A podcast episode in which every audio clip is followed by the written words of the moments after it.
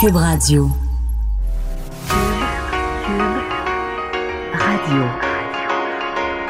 Cube, Cube, Radio.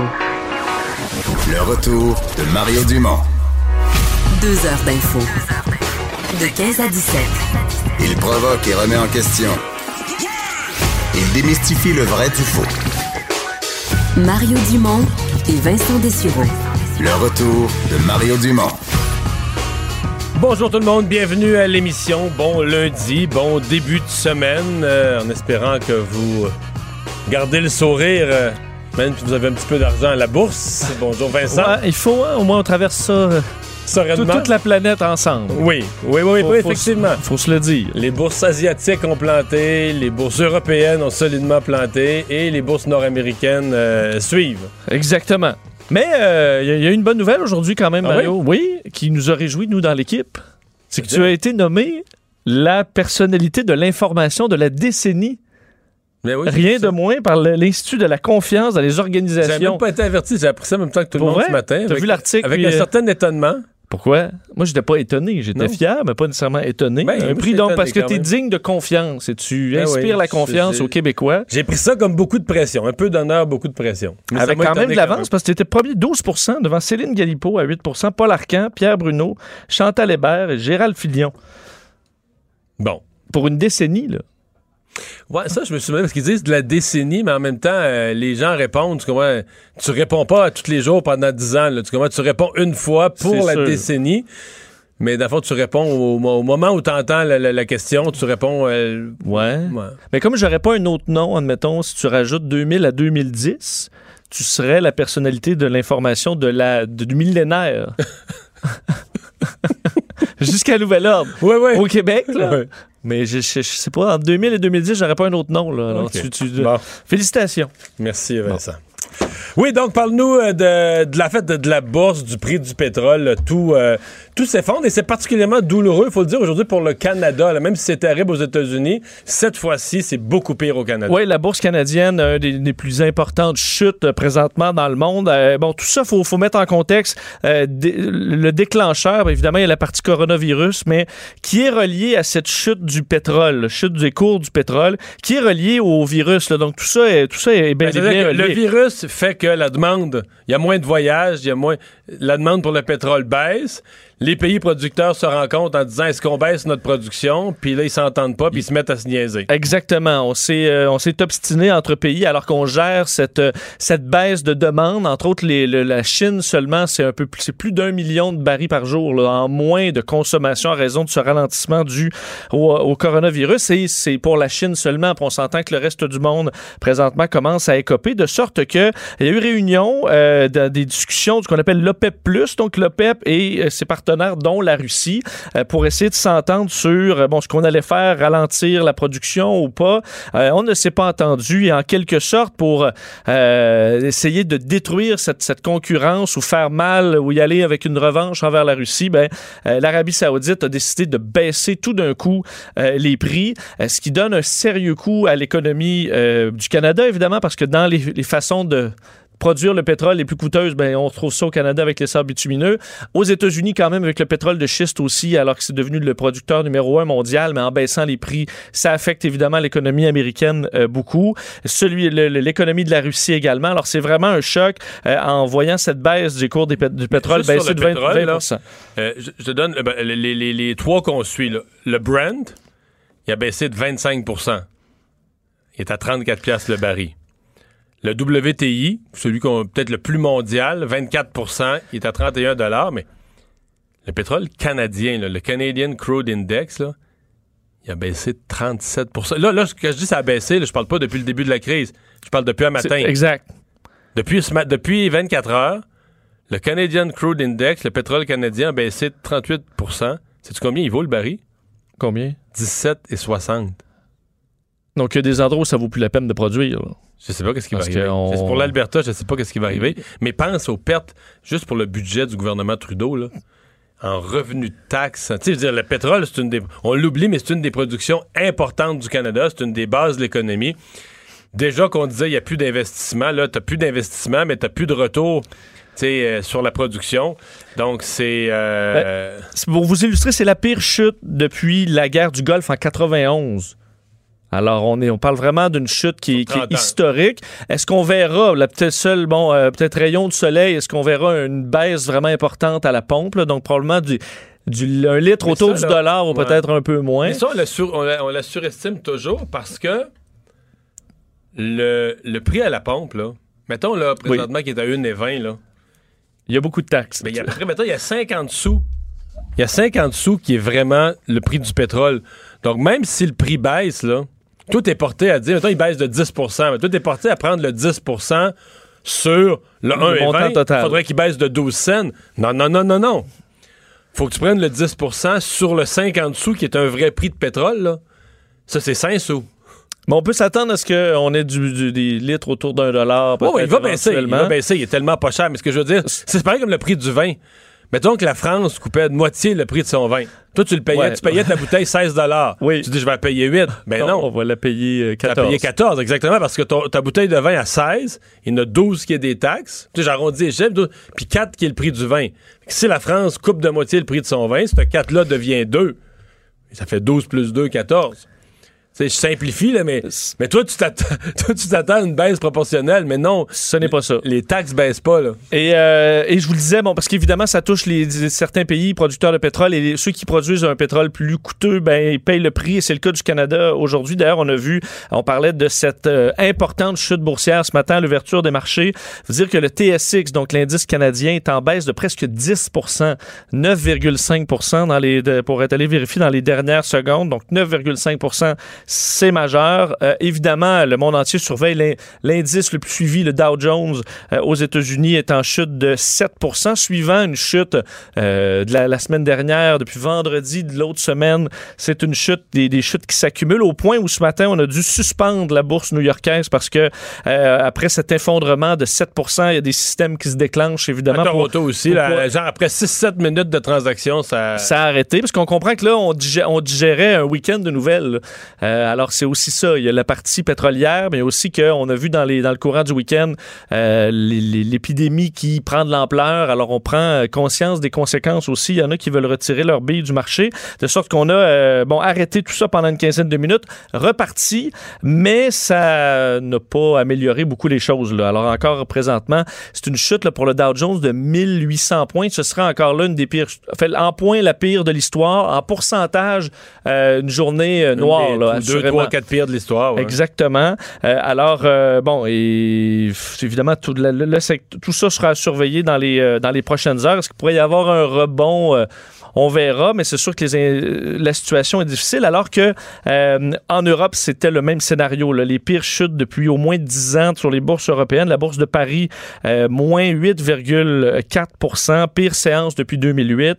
Euh, la bourse de Francfort, pire séance depuis le 11 septembre 2001. Alors, on est rendu quand même, euh, quand même loin. Euh, même chose pour les indices un petit peu partout là, en Europe. La bourse allemande également qui a dégringolé. Alors que l'ONU faisait, euh, fait dans une étude publiée ce matin, la conférence des Nations Unies pour le commerce et le développement arrivait avec des chiffres qui sont énormes aussi, comme quoi la crise présentement pourrait faire perdre au monde 2000 milliards de dollars en raison évidemment ben, de tout ça, des investisseurs qui sont inquiets, ralentissement de la demande, la hausse de l'endettement, des marchés qui sont anxieux. Et ce qui est intéressant, c'est que dans ce qu'ils ont dit aujourd'hui à l'ONU, c'est que euh, la question est de savoir si cette prédiction ne s'avérera pas quelque peu optimiste. Alors, on n'est pas dans des scénarios euh, très Non, pessimistes. non. Au contraire, en parlant de 1000 à 2000 milliards. Euh, donc, une récession euh, dont on parle dans plusieurs pays, décélération de la croissance mondiale en dessous des 2,5% ce qui est vu comme étant euh, en situation de récession. Alors, euh, vraiment, pour l'économie, c'est des coûts euh, très durs qui sont encaissés euh, à plusieurs fois dans les derniers jours. Parlons-en du coupable Oui. de virus. D'abord, on a un premier décès à signaler au, au Canada. Oui, confirmé dans les dernières minutes. Le Canada a son premier décès relié au au COVID-19 confirmé en Colombie-Britannique. C'est un homme âgé euh, qui avait été diagnostiqué la semaine dernière, euh, lui qui résidait dans un centre de soins là, dans le, à North Vancouver, euh, se succombe donc à la maladie euh, hier soir. Ça a été confirmé. On confirmait également là, en Colombie-Britannique la découverte de cinq nouveaux cas sur le territoire, donc dans les dernières heures. Au total, pour la Colombie-Britannique, c'est 32 patients confirmés, alors qu'au Canada, on est à 71. Alors, un, un premier décès, alors que la situation, puis bon, faire un peu un tour de, de ce qui se passe présentement concernant le, virus. Euh, L'OMS euh, ne sont toujours pas en train de parler de pandémie, là, alors qu'on arrive. Pense qu'on y est, on y sera bientôt. Mais l'OMS dit que la menace d'une pandémie est très réelle, mais que euh, ça pourrait, se veulent un peu encourageant en disant ça pourrait être la première pandémie de l'histoire qu'on peut contrôler. Alors eux veulent dire au pays, lâchez pas là, le, le combat, parce qu'il y a encore euh, moyen de, de- calmer cette, euh, cette tempête. D'ailleurs, ils ont dit, contrairement à la grippe, nous pouvons le repousser, nous pouvons le ralentir. C'est ce qu'a dit donc le directeur général du programme pour les urgences de l'OMS aujourd'hui, alors que la situation au Québec ben, demeure, disons, évolue lentement. Euh, aujourd'hui, quand même, annonce qui était attendu de la ministre de la Santé, Danielle Mécan, sur des cliniques dédiées pour euh, gérer les cas possibles euh, du nouveau coronavirus. Parce qu'on on explique qu'on veut pas que les gens qui se, croient, euh, disons, porteurs du, coronavirus se rendent nécessairement chez leur médecin de famille, dans des cliniques qui ne sont pas équipés pour recevoir des cas comme ça d'une maladie aussi contagieuse. Alors, on ouvre on, des centres dédiés, trois cliniques pour commencer. Euh, c'est ce qu'a annoncé Mme McCann aujourd'hui. Donc, l'ouverture euh, dès aujourd'hui d'un premier centre euh, dans l'ancienne urgence de l'Hôtel Dieu de Montréal. Deux autres cliniques vont ouvrir dans les prochains jours. Capitale nationale, mercredi prochain.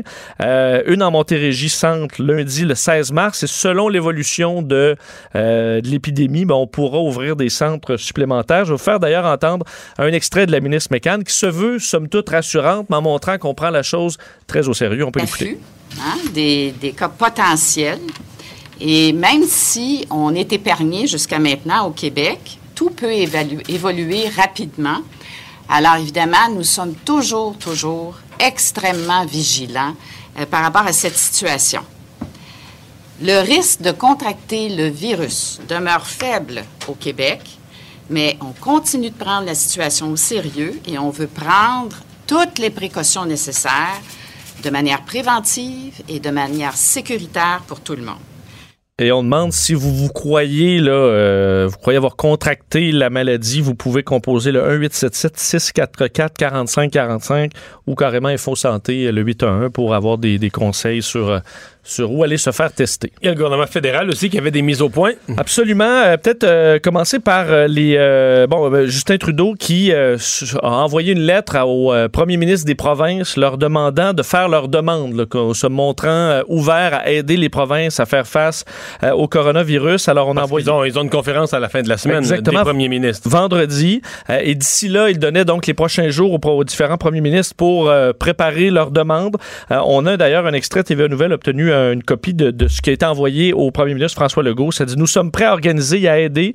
Afin de le faire, nous avons besoin de comprendre quels sont vos défis, comment nous pouvons continuer à travailler ensemble. Et on demande aussi un suivi là, euh, précis de, de ce qui est fait par province pour avoir un portrait un peu de la situation. Alors que euh, Ottawa recommande aux gens d'éviter, entre autres, les croisières. là. on a vu à quel point ça, au Québec, on l'a bien compris, là, euh, les problématiques par rapport aux croisières. Alors, le Canada qui avait mis des avertissements dans les derniers jours, mais là, on déconseille vraiment complètement les croisières, euh, sachant que c'est des passagers du monde entier qui arrivent sur un bateau et on devrait carrément éviter, euh, pour jusqu'à nouvel ordre, les croisières, alors que 253 Canadiens sont toujours coincés à bord du, euh, du Grand Princess. L'autre affaire, c'est ça. C'est, ben là, eux, eux vont être décoincés aujourd'hui, là, et le Canada envoie un, un- un avion. Mais j'ai l'impression que le gouvernement canadien, en faisant cette recommandation-là, prépare aussi le terrain pour dire, ben là, on n'envoie plus d'avions. on- On avait donné l'avertissement de plus faire de croisière. Si vous êtes pris en quarantaine d'un navire de croisière en Asie, en Amérique, peu importe où, vous êtes responsable. puis on avait repris un avion. là. Parce que là, on le fait, on l'envoie à Auckland aujourd'hui. L'avion, euh, le, bateau au large de la, de la Californie va accoster à Auckland. Puis là, les Canadiens vont pouvoir monter direct à bord de, Oui, parce que là, il va arriver, on voit en, en Italie, par exemple, des zones qui sont en quarantaine au complet. On ne pourra pas commencer à aller chercher tout le monde qui est parti en vacances la semaine dernière et qui sont coincés quelque non, part, non, là, parce qu'effectivement, ça finira plus. Alors que les Canadiens, quand même, s'adaptent euh, à la situation selon un sondage euh, Abacus Data euh, pa- paru aujourd'hui, comme quoi les 1500 Canadiens sont, sondés ont déjà commencé à changer certaines de leurs habitudes, là, entre autres au niveau des projets de voyage. D'ailleurs, les, les croisières étant euh, ce qui intéresse le moins les, les Canadiens euh, présentement. Et euh, certains, même, on parle de 38 d'avoir choisi de moins fréquenter les restaurants. Alors, on voit que, quand même, pour beaucoup de gens, commencent à prendre des, euh, des précautions. Alors que c'est un peu le, le son de cloche inverse du côté des, des autorités américaines. Donald Trump, aujourd'hui, qui a fait énormément réagir. Une sortie là, peu, peu, peu imaginable. Euh, quelque chose qu'on verrait, me semble, sur Facebook, là, d'un, d'un ami euh, qui, qui veut faire bon? réagir. Là, mais Donald Trump écrit sur Twitter L'année dernière, 37 000 Américains sont morts de la grippe. Elle cause en moyenne entre 27 000 et 70 000 morts par an. Rien n'est fermé. La vie et l'économie suivent leur cours. À ce stade, il y a 50 546 cas de coronavirus confirmés et 22 décès. Pensez-y. Euh, Mais c'est ce qu'il y a beaucoup. D'abord, depuis quelques jours, moi, je suis plus dur avec les gens là, de dire. pas parce que Trump le dit, c'est juste pire, là, mais arrêtez de comparer la grippe saisonnière puis un virus comme celui-là, ça n'a pas rapport. C'est comme si, c'est comme si je disais. euh, euh, le suicide, c'est pas grave dans une société, il en meurt plus de l'Alzheimer. Ça n'a aucun rapport. C'est vrai. Aucun rapport. C'est deux affaires. Ben D'ailleurs, l'OMS l'a dit, ça, on peut l'arrêter. Le- la, la grippe, on, on a perdu ce combat-là, qui est très tragique. Oui, mais plein même de gens, c'est un mais combat. tu tues plein de gens, puis pas non plus. Là? Personne meurt de la grippe. Les gens meurent de la grippe, c'est des gens très âgés. Euh, pour plusieurs qui seraient décédés de toute façon dans les mois, tu dans une période de quelques mois, seraient décédés de toute façon. Bon, là, c'est la grippe qui les emporte, puis tout ça. Le taux de mortalité n'est pas le même, ni Toute de mortalité est pas le même, et, et les gens sont vaccinés. Tu sais, on la connaît, on sait ce que ça fait, on sait où ça commence, on sait où ça finit. Il y a Euh, des antiviraux. c'est ça, les gens sont vaccinés. Donc, toutes les populations plus âgées sont encouragées fortement à être vaccinées. Ça n'a rien à voir. C'est un virus qu'on connaît pas, qu'on comprend pas, euh, qui se propage. Avec un taux de mortalité, si tu regardes l'Italie, tu as un taux de mortalité complètement différent de ce qu'on voit ailleurs dans le monde. Là. Oui, très élevé. plus, t'es plus proche du 5-6 que du 1,5. Pourquoi? On le sait pas. Euh, très contagieuse, propage à une grande vitesse. Euh, personne n'est vacciné, il n'existe pas de vaccin. Et il y a quand même des gens, je comprends que la plupart de ceux qui décèdent, c'est vrai que c'est des gens plus âgés, mais qui seraient pas morts dans les prochaines semaines. Là, Tu sais, je veux dire, et des gens... Il y a 366 morts, c'est ça, sur, c'est en l'espace de quel... Je veux dire, eux, il y avait presque pas de cas il y a quoi, trois semaines? C'est ça. Ça va vite, là. Oui, puis des gens, ils sont pas tous là, des, des, des, des gens très, très malades ou très mal en point. Il y en a qui étaient quand même... Probablement qu'il y avait une faiblesse dans le système, mais ils seraient jamais morts autrement. Donc, la comparaison avec la grippe, là, ça... Arrêtez. Si vous faites ça, arrêtez. Là. Ça ça n'a pas rapport. Là. J'en reviens pas que le président Trump ait fait ça aujourd'hui. là. Ben, c'est pour ça qu'aux États-Unis, il y a un grand débat, là, à savoir est-ce que les, les autorités américaines ont- sont en train de l'échapper complètement sur ce combat en, en le minimisant. D'ailleurs, les taux de mortalité, si tu regardes, sont trop élevés par rapport aux cas euh, révélés. Alors, soit aux États-Unis, le taux de mortalité est vraiment plus élevé qu'ailleurs, ou c'est parce qu'on les cas, on ne les dévoile pas tous, ou on fait pas Ou parce de que les gens sont pas testés, parce que c'est pas gratuit se faire tester. Exactement. Faut que tu payes pour te faire tester. Et c'est ça aussi qu'il faut. Ici aussi au Québec, c'est gratuit se faire tester. Là. Mais, euh, mais c'est drôle, hein? Moi, là, si j'étais un organisateur ou un supporter du président Trump, là, je serais inquiet comme jamais. Plus du virus que de l'enquête sur les Russes, que sur toutes les autres patentes politiques compliquées, là. Je veux dire, lui, là, une de ses cartes de visite, c'est la sécurité, c'est de protéger les Américains contre l'économie, contre la Chine, construire un mur contre les, immigrants illégaux, protéger. Puis là, là, les gens tantôt vont être inquiets, vont avoir peur, un virus, on. Puis lui, il protège pas les Américains, il fait le bouffon. À mon avis, là, ça, c'est. Je pense pas qu'il réalise que c'est pas la même affaire, C'est plus, plus une blague, ça. pour le monde. L'enquête, les Russes, c'est des patentes parlementaires, puis les, les gens se disent l'autre parti aurait fait pareil, puis tout ça. Ça touche pas l'Américain moyen dans sa vie de tous les jours. Ça, ça, va, ça peut le toucher. Ouais. Puis que là, le président, plutôt que de protéger les Américains, là, fait le clown, là. Je pense pas qu'il réalise que c'est plus la même affaire, là. En tout cas. Et les marchés, la, la- la- la- la- la statistique des marchés boursiers, Parce ne que la bourse-. La bourse, c'est sa grande fierté, là. Oui. La bourse allait bien parce que le président menait bien le pays. Là, ils blâment CNN ou ils blâment les démocrates. Et ça, veux c'est ridicule. On, voit les marchés asiatiques sont pas influencés par CNN, ni les marchés américains. Je veux dire. Paris, Euh, donc, ça Je pense pas qu'à Wall Street, les investisseurs écoutent CNN puis qu'ils prennent panique en écoutant les nouvelles puis qu'ils décident de vendre leurs actions à perte. Là. Et la question de la santé aux États-Unis, où là, comme pour Bernie Sanders ou même euh, Joe Biden, c'est un- de parler du problème de la couverture euh, qui qui est pas uniforme, ça peut aller chercher certains euh, certains Américains. Alors, on verra. De cette, à propos de cette euh, recommandation de Santé Canada, euh, de l'Agence de santé, de ne pas faire de croisière, on va parler avec Guy Bergeron, qui est propriétaire de l'agence Croisière pour tous. Bonjour, Monsieur Bergeron. Bonjour, M. Dumont. Est-ce que le ciel vous est tombé sur la tête aujourd'hui avec cette annonce de Santé Canada? Tout à fait. Ah oui? oui. Mais est-ce qu'il y avait encore des gens qui réservaient, mettons, depuis, euh, mettons, dans les deux dernières semaines, là, aviez-vous encore des appels de gens qui réservaient des croisières? Énormément, mais c'était des croisières pour 2021 et 2022. Ah, loin, c'est ça, là. La croisière, c'est quelque chose, c'est un produit qui s'achète généralement longtemps d'avance. Et euh, très honnêtement, là, depuis trois semaines, nous, on n'avait absolument rien senti. On vendait beaucoup de 21-22. Fait que la vie était belle. Euh, bon, c'est sûr que depuis vendredi, ça a commencé vendredi, les gens ont, de plus en plus d'inquiétudes. Et euh, oui, on a eu une réaction, des gens appellent, puis il y a des gens qui ont annulé leur croisière. Mais c'est des croisières qui partent en mars. Euh, à date, ce qu'on a eu, c'est du mars, puis on a eu, je pense, une croisière en mai qui a été annulée. OK, de- des gens qui ont annulé, là. Désastreux, oui, des gens qui ont annulé. Les gens sont inquiets, les gens ne savent pas exactement où est-ce qu'il, qu'est-ce qu'il y en est. Et euh, les gens annulent. Mais donc, vous, vous avez vendu des croisières, par exemple, je sais pas moi, en- euh, au printemps passé, il y a un an, pour Oui. lesquels les gens partent ces semaines-ci. Vous dites qu'ils partent quand même? La majorité part. La majorité part. Il y en a qui appellent puis disent écoute, j'ai des, des raisons euh, de pas partir, des, des inquiétudes, des choses comme ça.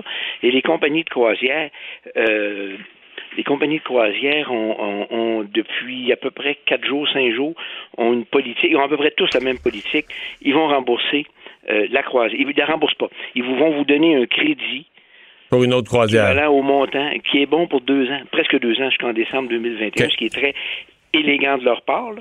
Mais euh, le- moi, j'ai reçu en fin de semaine d'un croisiériste avec qui j'ai déjà voyagé puis qui a gardé mon courriel euh, des rabais pas, pas imaginables. Ça veut dire que pour une croisière qui partait ce matin, là, c'est à 48 heures d'avis, Oui. ça veut dire que là, il y a des- ils ont des annulations, ils ont des places libres. euh, Ah ben oui, mais c'est entendu, c'est entendu. Les compagnies de croisière sont là pour faire de l'argent et c'est ceux qui vont réagir euh, rapidement.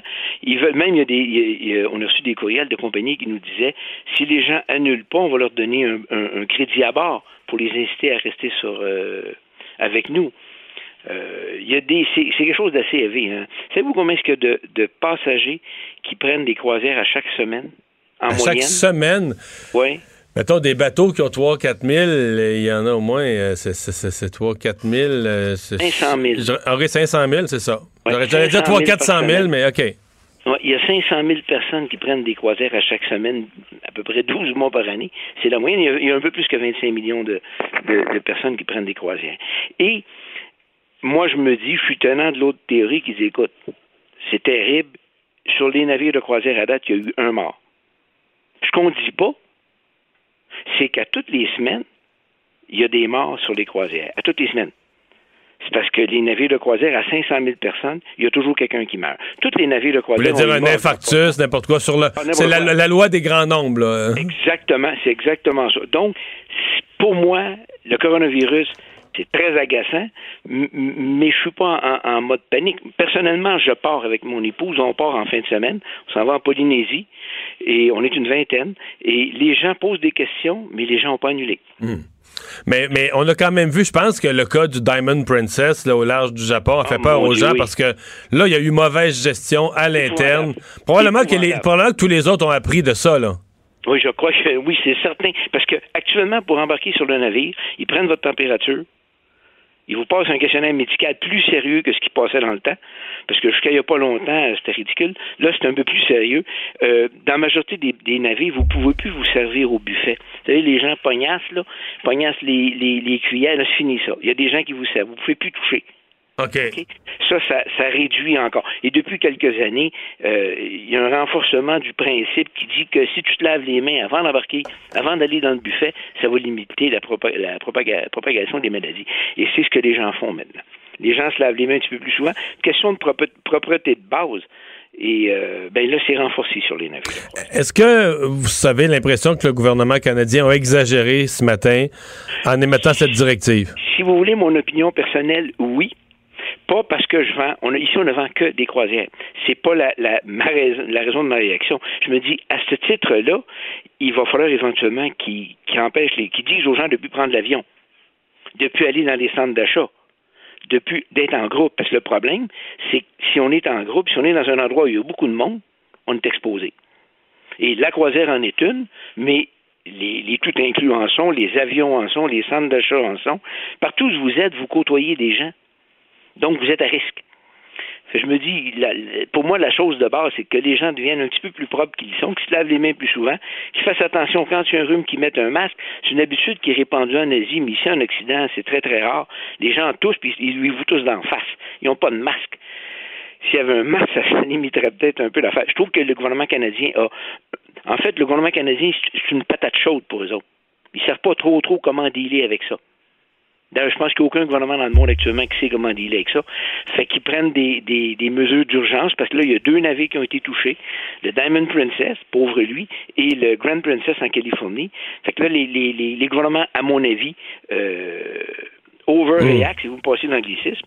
Puis là, ils disent que les, les navires, c'est dangereux. Mais à ce titre-là, comme je suis sincère, l'avion est aussi dangereuse.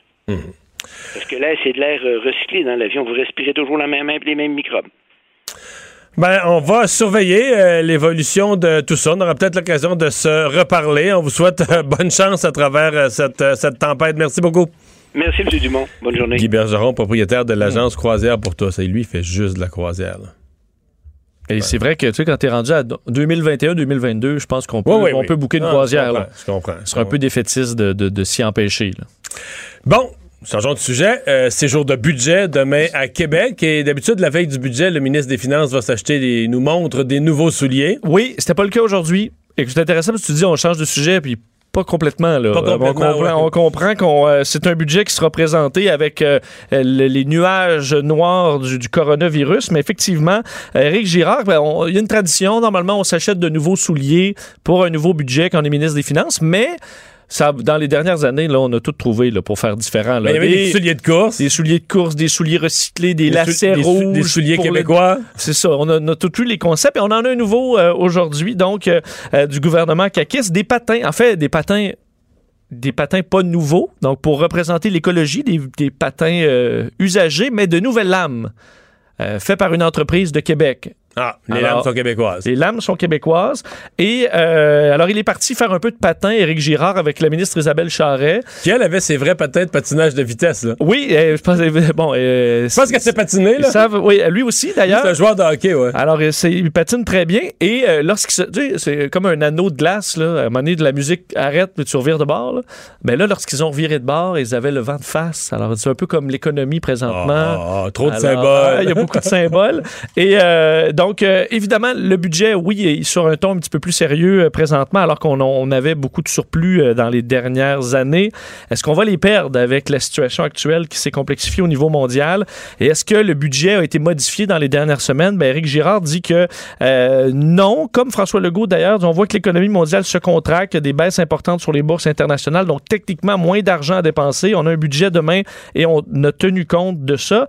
Par contre, on explique que les changements, ou on les a un peu déjà faits, on a déjà des, stimulations pour l'économie. On peut écouter un extrait du, euh, du ministre des Finances. La symbolique, c'est d'aller plus vite pour créer de la richesse, euh, rattraper euh, l'Ontario et aussi en, accord avec l'environnement, c'est-à-dire que plutôt que changer les patins au complet, j'ai choisi de changer seulement les lames. Lorsqu'on préparait le budget, quand même, on, voyait des nuages. Euh, on était conscient, euh, l'épidémie euh, avait commencé et on en a pris acte. Mais est-ce qu'on a modifié, par exemple, le budget la semaine dernière en fonction de ce qui se passait? Pas du tout. Bon, pas de modification. Par contre, on n'exclut pas de recourir à la réserve de stabilisation, donc une réserve mise en place pour euh, soutenir les dépenses du gouvernement si euh, on- il est En de nécessaire de l'utiliser. Quand même une, une cagnotte de 14 milliards euh, là-dedans, mais Mais- on n'en est pas là. Ouais, mais en fait, c'est parce que la réalité, j'ai l'impression, c'est que demain, tu déposes le budget là, par rapport à l'économie, mettons, d'ici au mois de mai, là, t'es dans la totale inconnue. là. En fait, t'es toujours dans l'inconnu, on ne connaît jamais l'avenir. Mais, euh, Mais on se doute un peu que ça va mal aller. là. ben, c'est ça. Mais jusqu'à quel point, là? Jusqu'à quel point le virus, ça va-tu se calmer? Est-ce que. sais, peut-être que plus vite qu'on pense, le virus va faire un tour de roue sur Terre, va avoir passé tous les pays, puis on va revenir à un certain optimisme, tout en vivant avec un peu de présence du virus. Ou peut-être qu'il va tout empoisonner, euh, diminuer considérablement les voyages, etc. Peut-être que ça ne reviendra pas. C'est vrai que c'est euh, c'est dur à dire. Alors, on verra. Euh, D'ailleurs, il y a des réactions. L'ancien ministre des Finances, Carlos Letao, qui a appelé le gouvernement à, être, à faire preuve de précaution dans le prochain budget. C'est pas le moment pour le gouvernement de François Legault d'annoncer de nouveaux programmes. Le gouvernement doit avoir une vision pragmatique et utiliser les surplus de manière responsable en ayant toujours en tête la situation financière qui ralentit. Finalement, cocktail météo euh, pour, euh, ben, j'allais dire demain, mais ça va commencer dès, dès cette nuit. là. hein. Ouais, euh, une situation quand même complexe dans les prochaines heures parce que alors qu'aujourd'hui, c'est intéressant, j'étais à, Québec ce matin et je suis venu à Montréal. À Québec, c'était nuageux, il y avait du vent, de la neige et à, Québec, à Montréal, c'était le printemps. Là. Il fait encore Ouais, 11 c'est le degrés du soleil. Ça fond, euh. Alors, c'est une situation qui, qui est appelée à changer beaucoup dans les prochaines heures. De la neige, de la pluie, du verglas qui vont arriver à partir de ce soir. Un système dépressionnaire quand même important qui va apporter 10 à 20 mm de pluie sur le sud du Québec qui vont se transformer en verglas euh, plus au nord. Alors, une situation assez complexe. Bulletin mé- météorologique spécial pour la plupart des régions du Québec. Entre 15 et 25 cm de neige euh, attendu d'ici mardi soir pour des, euh, les régions là, allant de l'Abitibi jusqu'au sud de la Gaspésie. Alors, une, une zone quand même assez euh, importante. Du verglas, donc probablement présent demain aussi dans la vallée du Saint-Laurent, région de Québec. Alors, on prévoit que l'heure de pointe demain, peut-être même les deux heures de pointe, ce soit un petit peu plus compliqué. Alors, il faudra euh, s'y préparer. Alors qu'au moins, ce soir, ben, il y aura de la lumière. Et on finit le travail, puis il y a de la lumière, ça fait quand même du bien. On peut se, on peut se réjouir Ouais. de ça. Je vais te finir sur une bonne note. Oui, après oui, tu finis sur une bonne note. Mais moi, quand même, comme je pars très tôt, là, je m'étais Ah. habitué à partir, me lever, je prends ma Ah, douche, ouais. je sors de la douche, il y a une petite lueur, puis quand j'embarque dans mon auto, il fait clair. Et là, le matin, j'étais revenu à partir de la maison en pleine nuit. Il y a un recul, oui, il y a un vrai. recul le matin. On va faire une pause euh, au retour. euh, Est-ce qu'on aura un pont de plus au Québec ou on en parle? Le retour de Mario Dumont. Pour nous rejoindre en studio, Studio à commercial cube.radio. Appelez ou textez 187 Cube Radio. 1877 827 2346. Alors, euh, le gouvernement annonce euh, le lancement pour bientôt d'un appel d'offres public pour mettre à jour les études concernant le projet de pont au-dessus du Saguenay. Et ça, ça fait longtemps que ça, que ça circule. Hein? Moi, j'ai euh, j'ai fait une élection partielle dans la circonscription qui s'appelait à l'époque Saguenay, maintenant qui s'appelle René Lévesque. Ça, c'est la Côte-Nord. là. Tu pars de Tadoussac, là, tu pars juste l'autre bord. Tu sais, parce qu'on on appelle Charlevoix, dans le fond, la région, jusqu'à la rivière Saguenay. Puis l'autre bord du Saguenay, à l'est du Saguenay, là, ça commence à s'appeler la Côte-Nord. Donc, de Tadoussac jusqu'à... ben, là, jusqu'à Jusqu'à loin. Sept-Îles, Havre-Saint-Pierre, Natashquan, puis Blanc-Sablon, si tu veux, là, tu sais. Et, euh, bon, ben des gens comprennent pas ça, d'ailleurs. Il y a Beaucoup de gens qui ont jamais regardé la carte puis qui pensent que tu pars de Montréal, tu t'en vas à Sept-Îles, ben tu prends pas de bateau. Tu sais, si, tu restes à- si tu prends la 40, tu restes à la Rive-Nord tout le long, t'es Oui. déjà sur la Rive-Nord, t'as pas à traverser Non, le il y a un traversier. Il y a un traversier, il est pas sur le fleuve, il est sur la rivière Saguenay. Et il est court, ce traversier-là. Il est court, sauf que même s'il prend 4 minutes, 7 minutes à traverser, je veux dire, l'été, là, des fois, t'arrives, ça, quand tu arrives de la Côte-Nord, tu veux rentrer vers Québec ou vers Montréal, là, moi, ça m'est déjà arrivé de prendre le troisième puis le quatrième traversée. Puis il y en a deux là, qui se relaient, mais quand même, tu sais, des fois, t'as une file d'un kilomètre de char et plus, parce que là, ça retarde, un traversier, le temps d'embarquer, faire le petit trajet, fermer le traversier, larguer les amarres, tout ça. Donc, les gens là-bas euh, souhaitaient, euh, quand j'ai fait une élection partielle en 2002, un des gros sujets, c'était d'avoir des études d'opportunité sur un pont. On a fait des premières études pour conclure, ouais, ça coûterait bien cher un pont. On n'a jamais vraiment avancé. Mais là, l'idée de pont revient. On en parle tout de suite avec Charles Breton, le maire de Tadoussac, qui serait d'un des deux côtés du pont en question. Bonjour, M. Breton. Oui, bonjour, monsieur. Euh, il fut une époque où euh, ben des gens dans votre coin en parlaient avec un sourire en coin en voulant dire on en parle, mais ça se fera jamais. Ça a dû changer, ça? Euh, non, ça n'a pas changé. Ça, les gens sont, sont bien sceptiques. La plupart euh, disent qu'ils verront pas ça de leur vivant. là. C'est le genre de projet là, qui prend vraiment euh, beaucoup de temps. là. C'est des, c'est des gros projets. Vous, vous y croyez?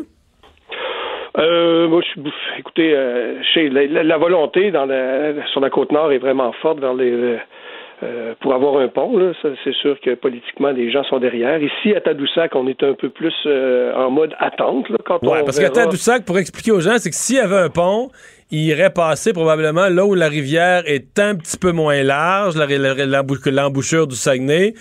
Donc, on pourrait contourner, là, on pourrait aller passer en arrière du village de Tadoussac et donc vos commerces locaux, ils gagneraient pas nécessairement, là, hein? Ouais, ben, euh, il y aurait des, des probablement le, un changement de euh, ça serait modifié, c'est sûr, là, au niveau de l'économie. D'un autre côté, bon, il y a d'autres d'autres inconvénients d'avoir la 138. Là. Il y a des bons, il y a des bons, il y a des mauvais côtés à toute, à toute médaille. Là. Ouais. Mais c'est sûr que ça serait probablement le pont de Sacré-Cœur. Maintenant, euh, il y a des chances. En tout cas, on parle beaucoup de la boule, là, de traverser, là, comme vous dites, là, où c'est plus étroit. Par contre, ben, il y a des obstacles aussi de ce côté-là. Ouais. C'est sûr que ça, c'est une grande question pour nous, le, le tracé là, exact. là. Avant, de, avant de prendre position, euh, on, ouais, ça, va être une question importante. là. Ouais. Euh, dans un scénario ou, l'autre, si on passe euh, pas loin de Tadoussac, le, le- la rivière Saguenay est extrêmement profonde, c'est plus large. Si on va plus loin, ça peut être un peu moins large, mais c'est très escarpé. là, le, les- le fjord est profond. Dans tous les scénarios, un pont qui coûte pas cher, on y pense pas, là, hein? Ouais, c'est, selon, il y, a des, il y a des gens qui ont des opinions, là, apparemment qu'en Norvège, ils arrivent à se faire dans des euh, territoires euh, semblables un peu. Il y a beaucoup de fjords là-bas. Apparemment qu'ils réussissent des, euh, des exploits technologiques et puis financiers là, pour construire des ponts là, pas trop chers. Là. OK. Ça va, c'est, c'est le, c'est le bureau de projet qui va nous, nous préciser ça. Ouais. Parce que qu'est-ce que vous comprenez, vous, de, de- de la volonté actuelle du gouvernement, là? Ouais, je comprends qu'ils veulent répondre vraiment au questionnement. Là, puis euh, je pense que c'est une bonne chose d'avoir les chiffres à jour pour que pour, qu'on, qu'on- qu'on- pour que les bonnes décisions soient prises. Il faut que ça passe par là. Mais euh, c'est sûr qu'il y a, il y a comme vous parliez, il y a l'irritant. Par- parfois, il y a des, attentes assez longues. C'est, un irritant important. À Tadoussac, on le ressent moins, parce que quand les gens euh, peuvent attendre une heure ou, ou plus de l'autre côté à Baie-Sainte-Catherine, dès qu'ils sont rendus de l'autre côté, c'est fini. Fait que c'est, oublié, on dirait. Tandis que si vous devez vous rendre à Sept-Îles, par exemple, il vous reste encore pendant cinq heures, vous y pensez là, que vous avez perdu une heure ou deux là, au traversier. Il y a plus d'irritation ailleurs qu'à Tadoussac. Mhm.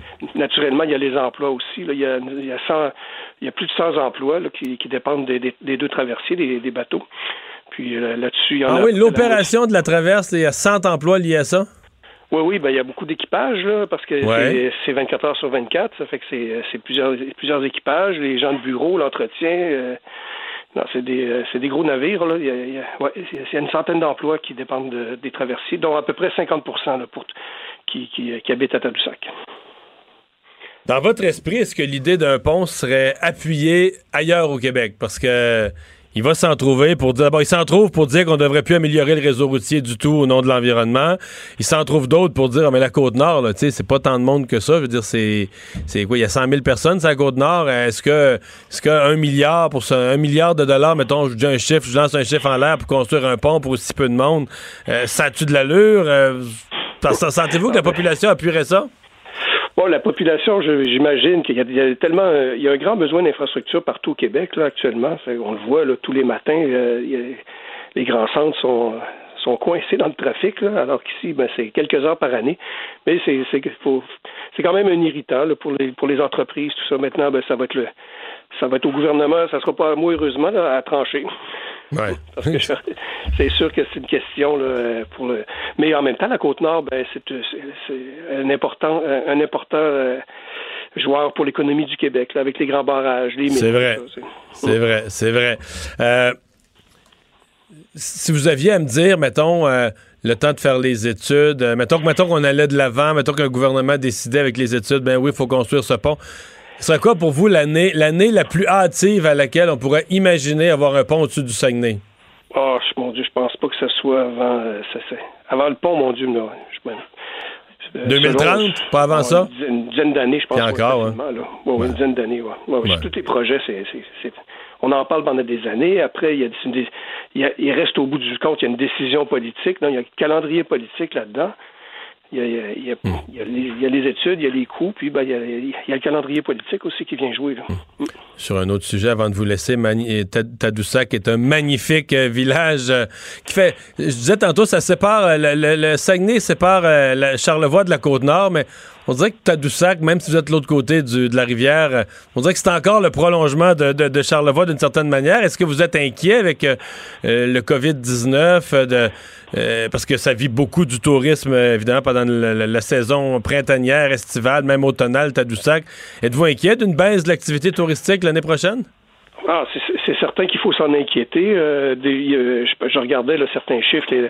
Il y a, il y a des euh, comme les, les croisières, euh, les croisières aux baleines. C'est à Tadoussac, je sais pas si c'est 10% mais en tout cas, la clientèle des croisières fluviales, c'est 10% de Chinois. Ça fait que des gens partant, faut, faut s'en inquiéter. Mais c'est pas la première crise. Des fois, faut attendre pour voir. On a déjà vécu là, euh, les, euh, il y avait euh, la, la- la- la grippe porcine, le SRAS. Après ça, il y a, il y a un moment donné, il y a eu le, le boom du- des, des prix de l'essence. Euh, on a eu ici en plus le déluge, un moment donné, qui, qui- le déluge du Saguenay, là, qui avait vraiment. Ça, je pense que ça avait été une des pires là, pour la, la saison touristique à Tadoussac. Là. Même si on n'avait pas Ah, eu été ouais, touché directement. Il faut, faut s'en inquiéter, mais en même temps. On en a vu d'autres. On en a vu d'autres, puis des fois. Mais par contre, celle-là est inquiétante parce que, évi- évidemment, nous autres, la clientèle internationale est vraiment importante. Puis je pense que les gens vont éviter les. les- Il y a des risques que Ouais. les gens évitent les aéroports. Là. Hmm. Mais en tout cas, si on se rend compte que la clientèle internationale euh, n'est pas au rendez-vous, il y aura peut-être une stratégie à faire. Peut-être que si les étrangers voyagent moins chez nous, c'est peut-être que les Québécois prendront moins l'avion vers l'Europe et ailleurs. Ça pourrait leur faire une occasion de découvrir leur Québec. Oui, probablement. Puis effectivement, il y, y en a beaucoup là, qui, qui sont. qui- c'est pour eux, c'est vague un peu de penser Québec. Eh boy!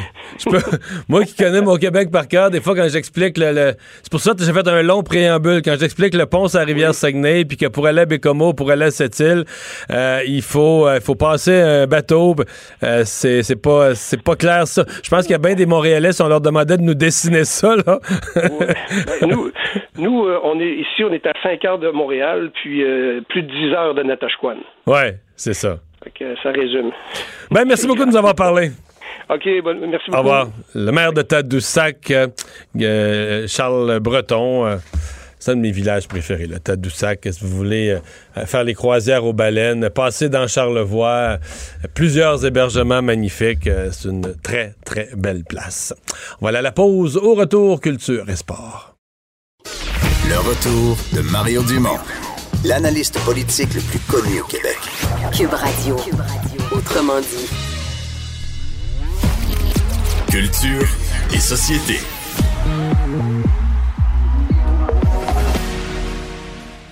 Des mangues, dit ça. Oh, on est Des des quoi? Hein? Des jouer- mangues? Oui. Mario trouve ça J'ai fait des interminable. Pokéballs samedi soir. C'est ça que je suis en train de raconter. Comment ça a été? C'est le fun. c'est de la Mais job. On adore les Pokéballs. Ok. Mes filles adorent les Pokéballs. Mais c'est de la job. Faut que tu coupes plein d'affaires en petit. C'est vrai que c'est un projet. Enfin, une fois que Ouais. assemblé, ça, ça se fait bien, mais Ah, Une fois, que tout est là- coupé, une fois que tout est coupé, chacun fait son Pokéball, c'est un pet. Oh, ouais. Mais avant, d'avoir tout coupé en petit pour une quantité pour plusieurs personnes, c'est une bonne job. là. Je suis pas prêt à m'ouvrir un restaurant. Je pense pas que je, je pense pas que je coupe assez vite pour ouvrir un restaurant. Bonjour Anaïs. Allô? On se parle de culture et tu nous parles de Lara Fabian. Ben oui, Lara Fabian qui était de passage, je vous rappelle, il y a environ deux semaines dans nos studios. Allez écouter ça sur l'application de Cube Radio dans l'émission avec Jonathan Trudeau. Donc, c'est officiel. Il y aura un documentaire qui va s'intituler Lara, qui va sortir sur Club Illico le 30 avril dernier. Je vous dirais que ça fait assez longtemps qu'il travaille là-dessus parce que lors du dernier gala de la disque, Lara faisait le tapis rouge et il y avait une immense équipe avec elle qui la suivait. Et justement, moi, je faisais le tapis rouge. Je l'avais en entrevue. Là, tout le monde signait, entre guillemets, des fameux releases donnant euh, accès à ces images-là. Donc, c'est vraiment un long processus. Là. Ça fait pas deux semaines qu'ils sont en tournage. Ça fait des mois, voire euh, même vraiment la dernière année. Donc, c'est produit par euh, Jean-Philippe Dion et Déferlante. Et là, vous allez voir plein d'images euh, inédites, dont sa jeune fille Lou, la première fois qu'elle a passé Noël en Sicile. Jean-Philippe Dion est allé dans la maison à Montréal de Lara Fabian. Souvent, on a tendance à oublier qu'elle demeure Ouais, au Québec ouais. depuis les trois dernières années. Mais tu sais, c'est pas celle qu'on voit le plus. On a l'impression souvent peut-être qu'elle demeure encore en Europe. Ben non, elle est à Montréal et Jean-Philippe est allé dans son salon jaser avec elle un peu de, de sa vie, de comment elle va. Alors, ce sera disponible le 30 avril le prochain. Tu nous parles d'un décès dans le monde artistique. L'acteur Max von Sydow qui est décédé à l'âge de 90 ans. Moi, ça me- m'intimide toujours des gens qui parlent euh, français, anglais, suédois, italien, euh, danois et norvégien. Je sais Oh. pas pour vous, mais Lara Fabian aussi, hein, elle parle environ 7-8 langues. Langues. C'est- Je trouve Ouais. ça toujours extraordinaire. Lui, il est parti avec le Suédois. Lui, il est parti ça, avec ça, le... tu vas, ça, tu vas pas loin avec ça en dehors de la Suède. fait que t'as intérêt, C'est vrai que t'as tu veux intérêt ouvrir- à prendre des langues. Ouais, tu ouvrir tes horizons. Mais Ouais. d'habitude, on va y aller avec l'anglais. Lui, il s'est pas arrêté là. Lui, Ouais, c'est c'est pas ça. arrêté là. Donc, l'acteur franco-suédois est décédé à l'âge de 90 ans. On parle de près de 90 films, dont euh, plusieurs qui ont marqué plusieurs euh, décennies, qui ont fait faire des cauchemars, notamment à ma mère, si je vous dis le rôle du prêtre dans Juste tantôt, je voulais Oh. sortir un extrait.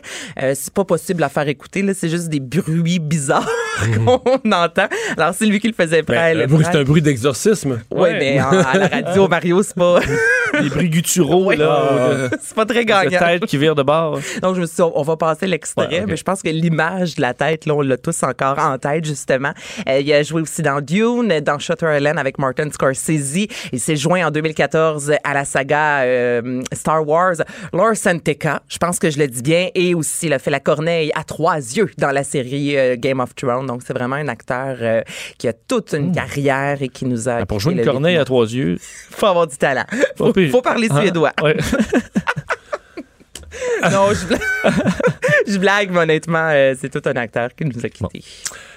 Led Zeppelin euh, qui ont obtenu gain de cause. Ouais, c'est quand même particulier parce que la chanson, là, je vous ramène en. Au mois de mai 2014, en fait, euh, Michael Skidmore, qui est le, curateur, donc celui qui s'occupe de la succession de la formation Spirit, est allé euh, dire haut et fort que Led Zeppelin avait littéralement volé les premières notes de cette de la chanson en fait du groupe Spirit, Taurus. Et pour commencer, je vais vous faire entendre l'extrait. Ça, c'est Taurus écrit, je vous dirais, à la fin des années 60. C'était pas connu du tout. Alors voici la chanson du groupe Spirit. Hey boy. Là, on est sûr que c'est Stairway to Heaven. Ça, c'est Stairway to Heaven. Va l'extrait avant. Ah, OK, OK. Ah, ok. Là, je Ouais, me disais, ça, n'a pas de bon c'est sens, c'est le plus gros Ok. plagiat. OK, ça, c'est Taurus.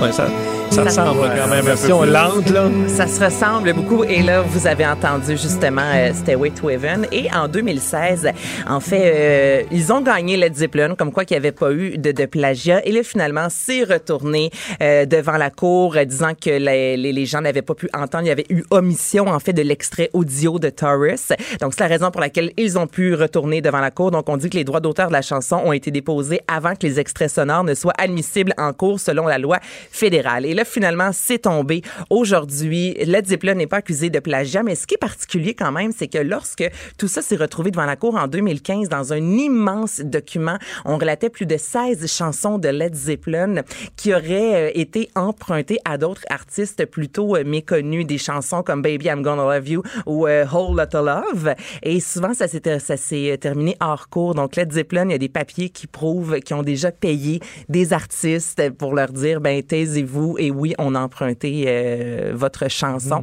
en quelque sorte. Et même dans une entrevue il y a quelques années de ça, Robert Plant et Jimmy Page s'étaient défendus d'avoir entre guillemets emprunté la mélodie d'introduction de la formation Spirit. Donc c'est pas la première fois qu'on les entend dire ça euh, en entrevue. Et finalement, ils ont quand même. Mais c'est très gagné. mal, c'est le plagiat? Ben c'est extrêmement. Oui, Mario. C'est tout sauf un escalier vers le ciel. Oui. L'escalier Je n'aurais pu mieux dire. Ben oui, effectivement, c'est tout euh, sauf un escalier vers le ciel et même Ben, si Saint-Pierre, Saint-Pierre t'attends en haut de l'escalier avec une brique un fanal. puis- puis un Walkman. Ouais. Je vais dire, pars-moi pas sur l'eau bénite aujourd'hui. là. Ouais. Ils en ont fait quand même un pas pire succès là, Ben, comparé Oui. à l'autre. euh, Ben oui, ils groupe, en ont fait un énorme Oui. succès. Mais c'est quand même particulier. Donc, ils ont gagné. Ils vont pas devoir euh, donner euh, de, de sous en ce qui a trop au droit d'auteur. Et pourtant, lorsqu'on écoute et lorsqu'on revoit des entrevues qu'ils ont accordées, ça a l'air d'avoir été emprunté. Et pour terminer, les deux formations ont partagé la scène à plusieurs reprises ensemble dans ces années-là. Donc, peut-être Ah. que Ouais. c'est ça. Bon. C'est ça. Qu'est-ce qui se passe avec Dolly Parton? Hey, Dolly Parton veut faire Playboy, la couverture pour ses 75 ans.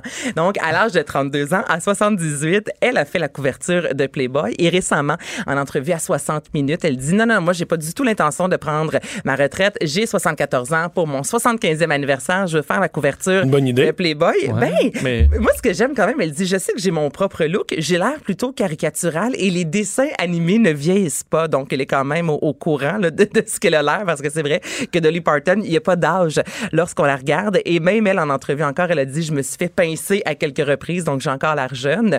Pincer, on comprend, On qu'elle est passée sous euh, le bistouri. Est-ce qu'il y a un intérêt euh, pour On Playboy? ne sait euh? Donc, Ben oui, Mais moi, oui. je pense que ça fonctionnerait. Ben là, c'est- j'ai ce feeling-là, non? Il faudra voir. Les Ah, ventes. mais- Mais non, mais on est dans la diversité, Ben on oui, est là-dedans, Playboy- donc avoir... Playboy, ils ont des lecteurs de tous les âges. Mettons, le lecteur de Non, mais Playboy qui a acheter 75 ans, mais là, il en veut plus, là, des filles de 25-30 ans. là. Il en a marre. il veut- 20 ans plus jeune, c'est correct, le 4 95, mettons. Une petite 75. OK, et là, des faits...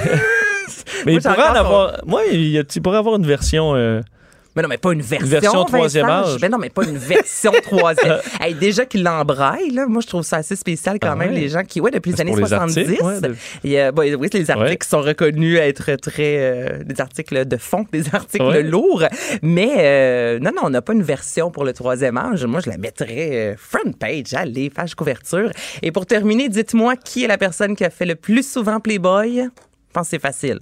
C'est facile. euh, le plus souvent, Ouais, la celle qui fille dans faisait Pamela Anderson, Baywatch, ça? là, ouais. Ouais, hey, vous avez vraiment cherché son nom, la fille de Ouais, Baywatch? j'ai j'ai- eu une un seconde, ouais. Combien de fois?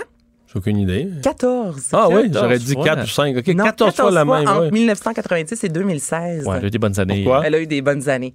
Ben parce que c'est Pamela Anderson, je te dirais. Ah, on- je comprends. C'est ça. Merci, Anaïs. Ça fait plaisir.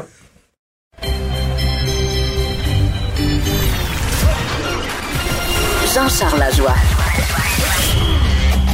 Exprimez-vous. Exprimez votre talent. Ça passe le test. Magnifique. Jean-Charles Lajoie.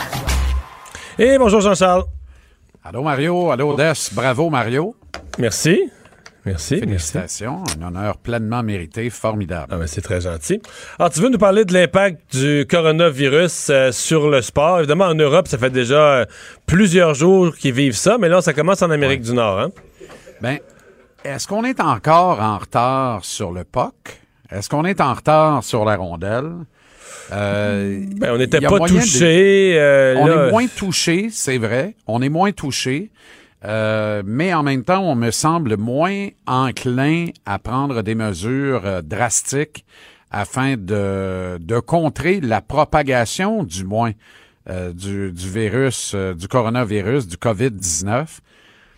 En même temps, Mario, il y a un certain cynisme de la part d'une classe un peu plus euh, intellectualisée ou informée, renseignée de la population. Et ils sont intellectualisés euh, en même temps. Je parle de la classe médicale euh, qui hésite à crier haut et fort, mais qui se qui en même temps se, se désarçonne devant les statistiques affolantes de propagation et de morts liées à d'autres virus comme l'influenza par rapport Ouais, au coronavirus. Ça n'a pas vraiment de rapport. C'est l'influenza, personne meurt de. tu sais, C'est comme un Euh, mensonge. On dit non, qu'il y a non, des dizaines de milliers qui meurent de ça, mais.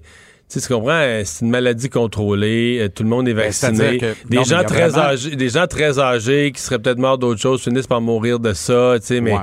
Mais il y a vraiment, il y a vraiment beaucoup plus de gens qui meurent de l'influenza que du coronavirus. Sauf Oui, que, mais annuellement, effectivement, là, il faut avoir des prédispositions. Maintenant, Ouais. les, les statistiques sont très fragmentaires sur le coronavirus et à mesure qu'on pousse la statistique et l'investigation, on découvre que c'est de plus en plus effectivement des gens âgés aussi qui avaient d'autres prédispositions Ouais. qui finissent par mourir de cette maladie. Sauf en Italie, c'est pas le cas. On le sait. Ce qui fait peur, Ouais. c'est qu'on le sait pas. Mais ce qu'on sait, mettons, C'est qu'en France, là, je vais donner un exemple. En France, lundi, il y a Oui. deux semaines comme aujourd'hui, là, 14 jours, deux semaines, le ministre de la Santé a fait un point de presse pour dire Hey, nous, là, ça va très bien, il n'y a aucun problème.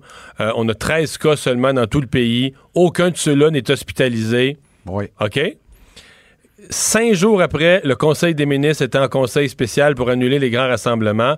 Aujourd'hui, il s'est rendu, je pense, à 12 ou 1300 cas dans plusieurs régions, des morts. Ils savent plus quoi faire, ils savent plus à quel rythme annuler quoi. Tu comprends? Fait que la leçon, c'est que les pays vivent, euh, ça bascule très, très, très, très vite. Là, tu comprends? En très, très, très peu de jours, Exactement. les gouvernements se retrouvent dépassés. Ce qui fait qu'un gouvernement comme le nôtre, qui dit, écoute, au Québec, là, restons calmes, on a quatre cas. C'est quatre Ça cas. veut dire quoi dans les faits? Ben c'est ça, c'est que là, notre gouvernement, il peut pas paniquer Puis il n'y a pas de raison. Il ne faut jamais paniquer dans la vie, là. Même, quand, même quand ça va très mal. Il faut garder son sang-froid et être rationnel face aux choses. Mais en même temps, notre gouvernement se dit un jour, ça va être mon tour. là. Tu comprends? Tout à l'heure, c'est moi que ça va être 20, 40, 100, 150, euh, puis ça va Exact. monter, puis ça va être 1000. Puis, Exact.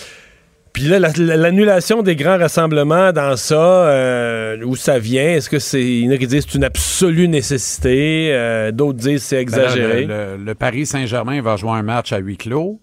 Euh, on vient d'annuler le tournoi de tennis d'Indian Wells en Californie. En Italie, ben tu le sais, c'est la quarantaine qui touche tout le nord. Tout le soccer se joue à huis clos. alors tout le soccer va se jouer désormais à huis clos. En Californie, les Sharks de San Jose ont défié une recommandation euh, du comté euh, de Santa Clara, là-bas, au nord de la Californie, en disputant deux matchs locaux au cours du week-end. Mais là, l'équipe vient de quitter pour un voyage de 12 jours sur la route. Et, et je, je fais du millage sur ce que sur une parcelle de ton explication. Effectivement, lorsque la nouvelle vient au public, c'est que c'est déjà répandu. C'est pas parce que les, les médias, TVA en tête, les autres, annoncent que le coronavirus est rendu au Québec qu'il n'y est pas depuis un mois et demi. Tu comprends? Faut voir ça à rebours aussi parce que c'est un fait. Avant que l'on ne constate tout ça, il y a une période de gestation et dans cette période-là, c'est ça qui fait qu'à un moment donné, ça devient incontrôlable malgré toutes les mesures qui ont été prises. Voilà pourquoi il est impératif de prendre des mesures d'avance et c'est là mon interrogation. Est-ce que les circuits professionnels nord-américains en font assez? Ouais. Mais je vais te poser une Euh, question, moi, sur. j'ai-. Tu vas me répondre, là. Les droits de. Mettons, faisons un cas extrême, la Ligue nationale doit jouer des matchs à huis clos. Oui. Quel est le ratio, je ne demande pas à scène près, là, mais grosso modo, entre la valeur des droits de télé et les gens qui sont dans l'assistance? Parce que les droits de télé, c'est quand même des contrats énormes, c'est des fortunes. Ça Mais- dépend des marchés. OK. Ça dépend des marchés. Tu as vu Sunrise en Floride? On a retiré le chandail de Roberto Luongo. Il n'y a pas un mot du chat. C'est à croire qu'on disputait le match à huis clos. Non, mais c'était pathétique. Il y avait quoi? Il y avait 7 000 honnêtement, là. personnes, 10 000? Oh, même pas. Même pas? euh, non, ben, il n'y avait pas un chat pour le début des cérémonies, qui était quand même à 5h30, là. C'était bien d'avance avec le match, mais, tu sais, c'est un des plus grands joueurs de l'histoire, un des meilleurs gardiens de but de l'histoire de la Ligue nationale. Et le pauvre Roberto, on n'est pas capable de se déplacer à Sunrise pour honorer euh, euh, la brillante carrière et les services rendus aux Panthères de la Floride. Il y a un peu plus de monde pour le match parce que c'était le Canadien qui était dans la place. Et probablement qu'on l'avait mesuré. Ouais, c'est des Québécois moment- qui- ça, des ça veut dire- Québécois qui y vont. mais ben oui, mais puis ça t'exprime toute la faiblesse de, de cette organisation-là. Normalement, tu te dis, OK, le Canadien vient, c'est une salle comble. On en a deux par année. On va faire la fête à Roberto un autre soir. On va faire la fête à Roberto un soir où les Canucks de Vancouver sont en place.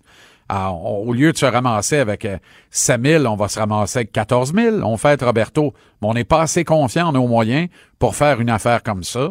On a organisé une petite fête là, qui était très, très loin. Je sais pas si tu as vu la fête qu'on a organisée pour les Sedin à Vancouver et même pour Alex Burrows plus tôt cette année. Me dire de quoi, c'était on est ailleurs complètement. là. Alors, je trouve pas que c'était à la mesure de Luongo, mais pour répondre à ta question, euh, en Floride, tant que les matchs sont télédiffusés et que les, les droits de télé ne sont pas abrutis par un virus comme celui-là, et ils ne le seraient pas, parce que si on dispute les matchs à huis clos, à plus forte raison, tu sais, les gens vont regarder le match à la télévision, peut-être s'en désintéresser, mais il n'y a pas de danger d'attaquer vraiment la- la- les parts d'écoute. Euh, Alors, à ce moment-là, pour un marché comme la Floride, ça n'y change rien, mais un marché comme Montréal, c'est une nuance importante, là, parce que tu te prives d'à peu près entre 2 et 3 millions de recettes par match. Ah oui? Ben oui, Remplir le directement dans les coffres c'est de 2-3 l'équipe. millions. Oui, mais là, mais là, t'es dans, mais là, t'es dans un gros marché de la Ouais. Ligue nationale. Mais Tu sais, ça veut dire que comme Toronto, le Canadien, New là, il y a York, les Leafs de Toronto, il y a les Rangers de New York, les Bruins de Boston tentent dans cette direction-là, mais ils ont du mal à arrimer le prix de billet. Ils sont obligés de tenir le billet quand même moins cher qu'à Madison Square Garden euh, pour les Rangers. Alors, on est dans les meilleures bourses de la Ligue nationale ici, mais c'est une infime partie des équipes là. Parce que tu vois, moi, j'étais allé à Philadelphie il y a deux ans. Quand même une équipe que je considérerais moyenne dans la ligue, moyenne supérieure au niveau de son C'est un assistance. des grands marchés. Ouais, c'était plein. Mais tu sais, mettons, des, j'étais allé avec mon gars, là, des billets quand même pas si pires dans le 200. C'était, bon, c'était en US, tu vas me dire, mais les billets, je pense c'était à 82 ou 84. là. C'est pas ça. comparable avec le prix du Centre Bell, mais Mais- pas comparable. Non, mais, mais t'es quand même dans la bonne moyenne. T'es dans le ouais. deuxième palier, là. Puis tu sais, tu vas aller ailleurs en Floride, dans la baie de Tampa, voir le Lightning. Ça va être plein. Mais le coût de revenu par siège est un des plus petits de la Ligue nationale. Ah ben oui, mais- ils ont adopté une stratégie qui fonctionne parce qu'ils mettent du monde en place, ce que les Panthères sont pas capables de faire à Sunrise. Tu vas me parler de position géographique avec raison, là, mais à- tu sais à Sunrise, dans le milieu du petit mail commercial, là, ça a l'air d'un 10-30, mais des pauvres, là, euh, ça, ça marche pas mal moins bien. Là. Tu comprends? Alors, non seulement il n'y a pas de monde, le coût des billets est pas très élevé non plus. Fait que, tu sais, les panthères, là, c'est maintenant en vie artificiellement. C'est sur le Par la télé. respirateur, cette concession-là, par les autres droits. Oui, les droits de commandite nationale et les droits de télévision nationaux également. Cette espèce de, de partage des recettes, là, entre, et une convention co- collective serrée qui fait en sorte qu'on est en principe dans un partage de 50-50, mais il y a une clause escroc à 13 à 15 pour les joueurs. Alors, on est 50-50, mais si je gagne 10 millions, tu vas me donner en réalité 8,7 millions parce qu'il y a 1,3 que tu vas te garder au cas où on perd de l'argent cette année. Puis c'est de l'argent que je récupère pas si on n'en perd pas. Fait que c'est pas un vrai partage 50-50. Alors, quand la Ligue nationale se targue d'avoir un partenariat rêvé avec les joueurs, ça l'est pour les propriétaires, ça l'est pas pour l'association des joueurs, mais quel est le levier de l'association des joueurs? Si tu regardes l'évolution du euh, plafond salarial et des joueurs les mieux payés dans les quatre ligues majeures en Amérique du Nord, Mario, depuis 40 ans, c'est effarant. Le seul sport qui traîne de la patte, c'est le hockey. Et pourtant, la courbe de revenus, le pourcentage d'augmentation, de progression des revenus est égal au hockey qu'aux trois autres sports majeurs. En Amérique du Nord, c'est le rapport de force entre les joueurs et les propriétaires qui n'existe absolument pas. Fait que ça, là, c'est de la frime, ça n'a pas de bon sens. Mais pour revenir à notre, à nos moutons, évidemment, là, les conséquences, plus tu avances dans la saison, plus les conséquences sont fâcheuses. Tu sais, si tu dois euh, jouer des matchs de série éliminatoire à huis clos, c'est pas mal la catastrophe. Là. Ce que je me Parce que demande, là- euh, ce que j'ai de la misère à répondre, c'est je suis dans mon salon, euh, je regarde, euh, je regarde la grande finale qui va être la même que l'année passée entre les Bruins et les Blues. Il y a personne, euh, y a personne dans le dans l'amphithéâtre là. Est-ce que c'est plus plate pour la télé? Parce que l'ambiance sonore, je sais pas, est-ce qu'on réussit à te créer un spectacle qui est aussi bon ou tu sens un vide? Là? je, je dirais que j'ai de la misère à répondre à ça. Est-ce que tu le sens dans ton salon que Moi, je pense qu'on sentirait un vide, Ah oui, hein? assurément. Ah oui, oui, Il me semble assurément. que oui, hein. On sentirait un vide davantage que lorsqu'il y avait eu le conflit de travail des annonceurs et animateurs de Radio-Canada. Tu te rappelles de ça? On avait eu droit à des matchs de hockey sans descripteurs et analystes. mais avec la foule, plein son sur Mais la, avec le la jeu, foule. Plein son sur la foule, les bruits ambiants, la musique du disque jockey ou encore euh, de l'organiste, mais absolument rien d'autre. D'ailleurs, ça, c'est- c'est niaiseux, là, mais est-ce que les équipes gardent l'organiste et le disque jockey si le match est disputé à huis clos? C'est une bonne question. Ben, probablement que le diffuseur le demanderait, voire l'exigerait en disant, ben là, arrache-nous pas toutes, là. Déjà qu'on n'a pas la foule. Est-ce que nous- certains nous, diffuseurs ajouteraient une des bruits de foule? Des rires en canne, comme on disait à l'époque des, euh, des téléromans québécois? Ça serait pas mal le restant, là. Des applaudissements en canne. Je pense pas, là. Mais disons que ce serait assez frappant et je pense qu'à court terme, ça susciterait une augmentation des, des parts d'écoute parce que le phénomène de curiosité ferait en sorte que tout le monde voudrait aller écouter ça, voir qu'est-ce que ça donne. Puis à un moment donné, je pense qu'on s'en lasserait. là. Parle- ouais. Parle-moi de la semaine du Canadien. Écoute, euh, les prédateurs de Nashville demain, Claude Julien qui a rebrassé les cartes ce matin, encore une fois, je, me répète là, Mario, puis c'est pas de l'acharnement, mais ça en est rendu drôle. Honnêtement, mieux vaut en rire. Dans mon cas, là, je préfère en rire. Je ne comprendrai jamais ce coach-là. Là, ce matin, il a décidé de retirer Brandon Gallagher à Philippe Dano. Et il a donné une promotion à Max Domi. Donc, Max Domi se retrouve au centre d'un trio complété par Charles Hudon et Philippe Dano et, euh, et Brandon Gallagher. Et Nick Suzuki se retrouve avec Arthur Lekonen, Jordan Wheel. Et Dano, certains médias ont avancé ça, se retrouve au centre du troisième trio avec Paul Biron et Joel Armia. Et Dano, c'est pas je le meilleur que- joueur du Canadien, ça? Ben, pas nécessairement. Moi, je pense que c'est Gallagher qui est le chef de file de Ouais, là. mettons, mais là. avec la euh, blessure à Tatar notamment. Alors, c'est, mais c'est Gallagher la cible. Quand tu es un joueur de centre, tu veux jouer avec Gallagher à droite. Sais, puis Armia pas loin derrière. Fait que a pas tout perdu. Il se retrouve quand même avec Armia et avec Biron, qui est un bon vétéran et qui fait bien depuis son retour d'une longue blessure. Alors, est-ce que c'est ça le premier trio? Ou c'est Max Domi avec Brandon Gallagher et Charles Hudon? Alors, à trop vouloir équilibrer comme ça, on joue à qui perd gagne, là. Mais on gagne pas. Tu comprends? On ne fait que perdre parce que on réunit pas les forces. Moi, j'avais exprimé le souhait que pour les 15-16 derniers matchs de la saison, on donne Brendan Gallagher et Thomas Tatar à Nick Suzuki. Le Tatar est blessé, mais euh, est blessé également, mais qu'on donne au moins Gallagher à Nick Suzuki pour voir si Suzuki va se relancer avec Brendan Gallagher. Parce que c'est difficile pour Nick Suzuki depuis quelques semaines maintenant. On sent l'usure de la saison. Voilà pourquoi je ne comprends pas non plus pour le motif qu'il n'a plus rien à apprendre dans un niveau inférieur et qu'il est vraiment un joueur de la Ligue nationale, on a choisi de ne pas le retourner à Laval pour 24 heures. La mesure administrative qui aurait permis de le rendre éligible pour le Rocket de Laval pour la fin de leur saison et les séries éliminatoires, le cas échéant. Et le Canadien a pris la décision de ne pas faire ça avec Nick Suzuki. Et je ne comprends pas pourquoi, Mario, parce que là, plus ça va, plus il est tranquille, mêlé. Euh, et là, on dit, bon, ben, il est fatigué, les rigueurs du calendrier, ça va lui faire du bien de se reposer. Non, non, ça va lui faire du bien de retrouver, de, retrouver toute sa confiance, puis de continuer de jouer des matchs dans un contexte gagnant, de rejoindre une équipe qui a une chance réelle d'entrer en série, de charrier cette équipe-là en série éliminatoire. Moi, c'était ça, ma, mon optique à moi, c'était ça. Je me disais, tu sais, t'as Fleury qui est là, t'as Kotkaniemi qui est là, euh, t'as Paylig qui est là, Jake Evans et Suzuki qui arrivent en renfort, et peut-être Cole Caulfield qui aura rendez-vous avec Marc Bergevin plus tard cette semaine. Alors là, tu te retrouves avec des éléments qu'on va retrouver dans la Ligue nationale de hockey probablement dès l'an prochain, puis tu les retrouves avec le Rocket de Laval, et tu dis à ces gars-là, charriez-nous, puis donnez-nous une fièvre au printemps.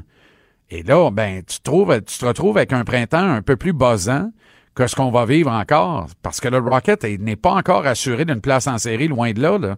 Mais avec autant de bons jeunes joueurs, il n'y a pas de doute pour moi, Udon qui retourne là évidemment pour les séries aussi, il n'y a pas de doute pour moi que Joël Bouchard peut amener cette équipe-là assez loin dans les séries éliminatoires. Est-ce qu'on craint la distorsion? On a-tu peur que ça distorsionne le message principal ici à Montréal? Parce qu'il y a Romanov aussi qui est en Russie avec le CSKA Moscou, mais la première ronde achève là, des séries éliminatoires en KHL. Alors, lui a de bonnes chances d'aller au bout. Mais même s'il va au bout, la saison va se terminer quelque part à la fin avril. Rien ne dit s'il décide de jouer en Amérique l'an prochain qu'il peut pas faire le saut immédiatement, signer son contrat d'entrée et aller prêter main forte au Rocket de Laval aussi. C'est un peu ce qui s'était passé en 85 à Sherbrooke, tu te rappelles? Tous les jeunes joueurs de Ah, l'organisation qui avaient du talent s'étaient retrouvés avec le Canadien là-bas et l'équipe avait gagné la Coupe Calder. Il y avait un certain Patrick Roy devant le filet. Là, il y a Caden Primo à Laval. L'équipe avait gagné la Coupe Calder et je pense qu'il y a six ou sept joueurs de cette équipe championne de la Coupe Calder qui s'alignaient pour le Canadien à Montréal au départ de la saison 85-86, dont Patrick Roy, évidemment. Il y avait Brian Scrudlin, Stéphane Richer, en tout cas. Il y en avait six ou sept. Et on connaît la suite. Mario, le Canadien a gagné la Coupe au printemps de 86. Alors, tu sais, des fois, on dit on est tellement loin, puis en même temps, on peut être à peu de choses. Suffit de donner une bonne éducation à ces petits gars-là, de les rallier autour d'une cause gagnante. Et tout le monde le dit, la Ligue américaine, c'est une grosse marche avec la Ligue nationale, mais ça demeure une ligue d'hommes, ça demeure une ligue professionnelle et probablement la deuxième meilleure au monde tout juste à égalité avec la KHL, sinon peut-être un degré en bas de la KHL, mais c'est une ligue qui joue un style davantage apparenté à celui de la Ligue nationale, qui est la meilleure ligue au monde. Et tu as quatre rondes de série à faire là avec des hommes, un gros tournoi printanier. Moi, je pense que le Canadien ne pourrait qu'y gagner à tout faire en œuvre pour que ces jeunes joueurs prennent du galon et du volume dans la Ligue américaine en série éliminatoire cette année. Puis il est où le plaisir du partisan? Ben, il serait de suivre le Rocket, d'emplir à son compte la place belle à Laval, quitte à ce qu'on réfléchisse à dire, ben là, on est rendu en finale, l'équipe déménage au Centre Bell parce que 10 000 places passaient grand à Laval pour la finale de la Ligue américaine. Tu vois-tu? Tout ça là, est dans la nature des choses et dans, dans les perspectives. On a tellement besoin de se, de se raccrocher à quelque chose. Utilise toutes les possibilités pour continuer de maintenir le mur en place, puis vendre de l'espoir et vendre du rêve. Mais ça, c'est à condition qu'on puisse se déplacer dans les amphithéâtres rendus là, parce que, évidemment, revenons à la prémisse d'aujourd'hui, que se passera-t-il avec le coronavirus? Et on est sur un pied d'alerte. Merci Jean-Charles. Salut Mario, salut Dash. 17h, TVA Sport, JC. Le retour de Mario Dumont. Parce qu'il ne prend rien à la légère. Il ne pèse jamais ses mots. Cube Radio.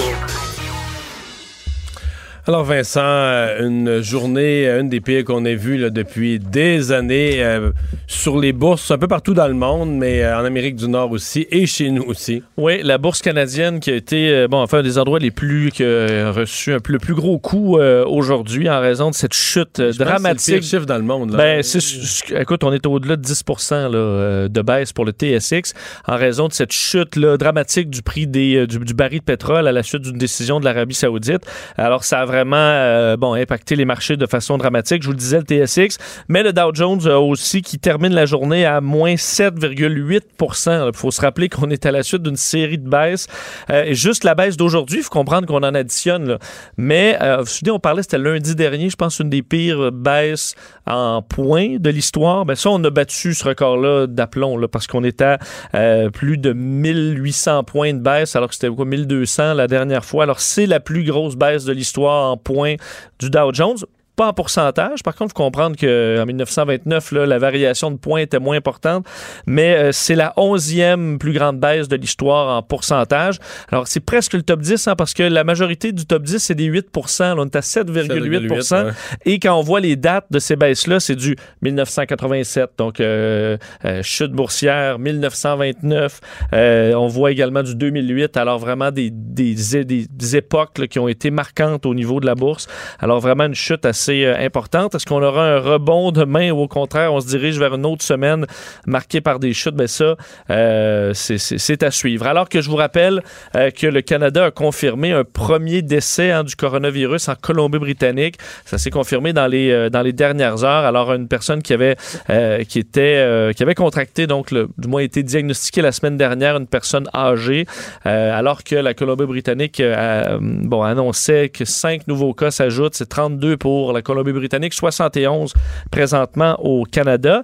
Et parlant de suivi sur le coronavirus, nouvelle euh, également qui est tombée tantôt, comme quoi euh, un politicien français euh, a contracté, enfin un ministre français a été testé positif au COVID-19, euh, montrant que, écoute, il n'y a personne qui peut être à l'abri nécessairement de ce virus. Alors le ministre français de la Culture, Franck Riesté, euh, contaminé donc par le nouveau coronavirus. On dit qu'il est en forme et à son domicile parisien. Le problème, c'est que il a passé plusieurs jours la semaine dernière à l'Assemblée euh, devant la commission des affaires culturelles, donc a rencontré évidemment euh, plusieurs personnes euh, dans ce milieu-là, d'autres politiciens. Alors on peut s'inquiéter d'une contamination de certains collègues, alors qu'en France, cinq députés, deux membres du personnel de l'Assemblée nationale ont été contaminés. Ça fait penser évidemment à ce qui s'est passé en Iran, où certains hauts placés, certains hauts responsables figurent parmi les personnes atteintes de pneumonie virale reliée au coronavirus.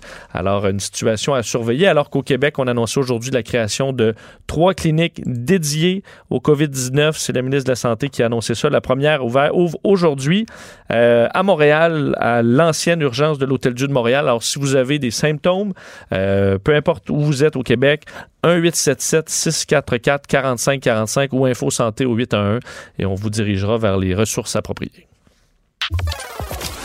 Le buzz de Vincent Dessureau.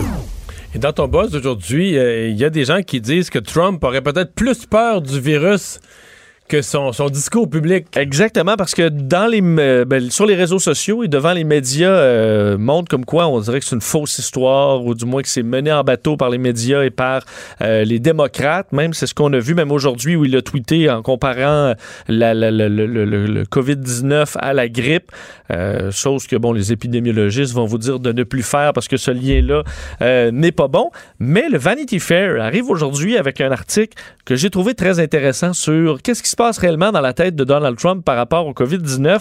Et euh, bon, regardez, écoutez bien ce qu'on qu'on y dit. De un, c'est qu'on on rappelle à quel point lui-même dans son discours dit que c'est une crise montée en épingle par les médias euh, et qu'il est très frustré selon des des, des gens qui travaillent à la Maison-Blanche, des contacts au Vanity Fair, comme quoi il était d'un très irrité euh, du fait qu'il ne peut pas contrôler les, histoires là, présentement parce que normalement il est capable de spinner c'est ça, c'est son lui qui message. parle qui passe sa musique. Là. Mais là, ça ne fonctionne pas. Entre autres, il aurait de la misère à trouver des gens pour spinner son message. Il aurait trouvé Kellyanne Conway, évidemment, qui est une fidèle, euh, euh, bon, euh, aux côtés de Donald Trump, qui a dit, bon, vendredi, que le virus était contenu aux États-Unis. Ce qui est ça- complètement Ce qui est faux, complètement C'est- faux.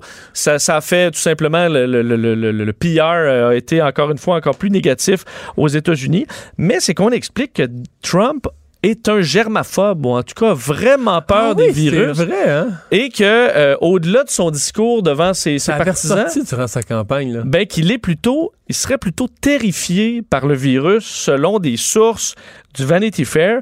Entre autres, on dit que c'est un, un germaphobe très connu, là, alors que ça, c'est, on a déjà vu Germaphobe, ça. ça veut dire qu'eux, t'as pas besoin de les convaincre de se laver les mains. Là. Non, non, mais ceux qui ont du purel tout le temps, dès qu'ils touchent à quelque chose, Trump ferait partie de ceux-là. Entre autres, on dit que il est terrifié de voir quelqu'un tremper, puis tu sais, faire du double dipping. Là. Donc, euh, mettons, manger un nachos et le tremper dans la sauce. Et que lorsqu'on a traversé le, le- le dossier de l'Ebola en 2014, un de ses assistants, Sam Nunberg, qui ne travaille plus pour lui, mais dit qu'il était obsédé par Ebola lorsqu'il a travaillé pour, Trump et en avait très peur. Et on dit qu'il a, dans Air Force One, là, il a peur c'est ce que les, histoires racontent, comme quoi la semaine dernière, Trump aurait demandé à ses assistants euh, de surveiller les journalistes parce qu'il a peur que des journalistes contractent volontairement le coronavirus dans le but de lui donner sur Air Force One euh, ou dans une conférence de presse, alors volontairement d'aller tousser sur Trump, là, si vous êtes euh, travaillez à CNN, là, donc de contracter le virus, d'aller frencher votre, euh, votre tante que le coronavirus pour aller tousser sur Trump pour lui donner le virus. Il est rendu loin un peu. là. Et il aurait demandé à ses Secret Service de surveiller euh, n'importe qui qui tousse là, donc à la Maison Blanche ou qui entre euh, à- sur Air Force One dans le but d'éviter qu'il qu'il attrape le virus. Alors lui, dans les médias, il n'y a pas de problème, c'est monté en épingle, mais dans la vie privée, terrifié par le coronavirus, c'est ce qu'on euh, qu'on peut comprendre. Bon, euh, sur le même sujet, il y a l'État de New York qui va faire son, son, propre, euh, sa propre, son propre purel. Oui, sa propre solution hydroalcoolique. Donc, Bon, évidemment, le- le- la version la plus connue étant le, le Purel. Euh, et j'ai trouvé quand même intéressant leur approche. C'est le gouverneur Andrew Cuomo qui, ce matin, a confirmé que l'État de New York allait produire son propre euh, Purel, sa propre solution hydroalcoolique, euh, par des détenus. L'objectif étant de, de- d'alimenter en so- solution du genre, de nettoyer à main euh, les agences gouvernementales, le transport métropolitain, les écoles et les prisons, et contrecarrer les ceux qui essaient de revendre à gros prix euh, ces produits. Alors, on explique que le NYS Clean, c'est le nom donc de ce nettoyant à main, on va en produire, on a la capacité du moins d'en produire 100 000 gallons par jour. Mais y avait-tu une usine de ça qui était fermée quelque part dans l'État, inutilisée, qui a fait faillite? Non, en fait, c'est que euh, les prisons de, de- de New York euh, travaillent déjà avec une compagnie qui s'appelle Corecraft et qui fait dans différents produits là, comme du nettoyant euh, pour les planchers, du, du nettoyant à lessive, des liquides pour les voitures. Alors, ils ont déjà... déjà des lignes de production. Et là, vont con- concentrer la production sur du- d'une solution pour le netto- le nettoyage à main. Et ce que dit Cuomo, c'est que leur produit est de qualité supérieure à ce qui se vend présentement, qui est normalement 60% d'alcool, c'est ce qu'on dit. Euh, eux, ce sera 75 Oh! et avec également euh, un petit, euh, on dit odeur, odeur printanière, là. un bouquet floral, ce que les autres n'ont pas. Et il a lancé un message, Cuomo, à l'industrie, entre autres même à Amazon, à eBay et à Purell, à dire si vous augmentez vos prix encore, si vous tolérez sur vos plateformes des gens qui vendent ça à des prix de fou, euh, ben, nous allons rendre notre produit en vente libre pour vous faire Oh. concurrence. Alors euh, que lui paie, là, on dit les, les, les, euh, les, euh, les détenus, on les paie à peu près 10 sous à 33 sous de l'heure. Alors évidemment, ça permet de garder le, le- le prix de la production bas, mais on rendra le produit disponible Mais dans donc, les lui, il prisons. sera pas dans les magasins. là. Il va être pour les hôpitaux, les lieux publics, les prisons. Pour l'instant. À moins qu'on Les se rende compagnies compte qu'on exagèrent. perde le contrôle. Et là, on pourrait mettre ça sur les tablettes. Alors, euh, et, et rendre ça disponible aux prisonniers aussi parce que c'est quand même un coin qui pourrait être Oui. très dangereux, les prisons. Un transport militaire qui fait réagir. Oui, je termine là-dessus. Je sais pas si tu as vu les photos du transport dans les derniers jours dans un avion cargo militaire, un C-17 de Dauphin. euh, par l'armée américaine parce que la US Navy emploie des dauphins, ce que on- vous ne saviez peut-être pas. Les Mark 7, alors c'est 80 dauphins et 40 euh, lions de mer qui sont entraînés à la détection de mines euh, pour les navires, entre autres. Alors, les dauphins qui ont un petit équipement, une espèce de petit sac à dos, là, et se promènent dans les baies, peuvent détecter des Est-ce mines. qu'ils sont heureux? Ben, honnêtement, ben, dans l'avion, ils ont pas l'air très heureux. C'est pour ça que ça a fait une controverse et qu'ils sont dans un petit euh, aquarium euh, coincé un peu là, pour le vol qui était de la Californie à Key West pour une mission d'entraînement. Alors, ça a fait beaucoup réagir, alors qu'effectivement, l'armée dit, ben nous, nos- les dauphins, ils sont bien, là. Ils peuvent, euh, ils sont pas dans un petit bassin nécessairement, ils peuvent... euh, on les entraîne pour aller en haute mer et tout ça. Euh, mais c'est intéressant de savoir que ça existe depuis 1950, cette escouade de... Il semble d'avoir le président passer la revue là, de l'escouade de dauphins.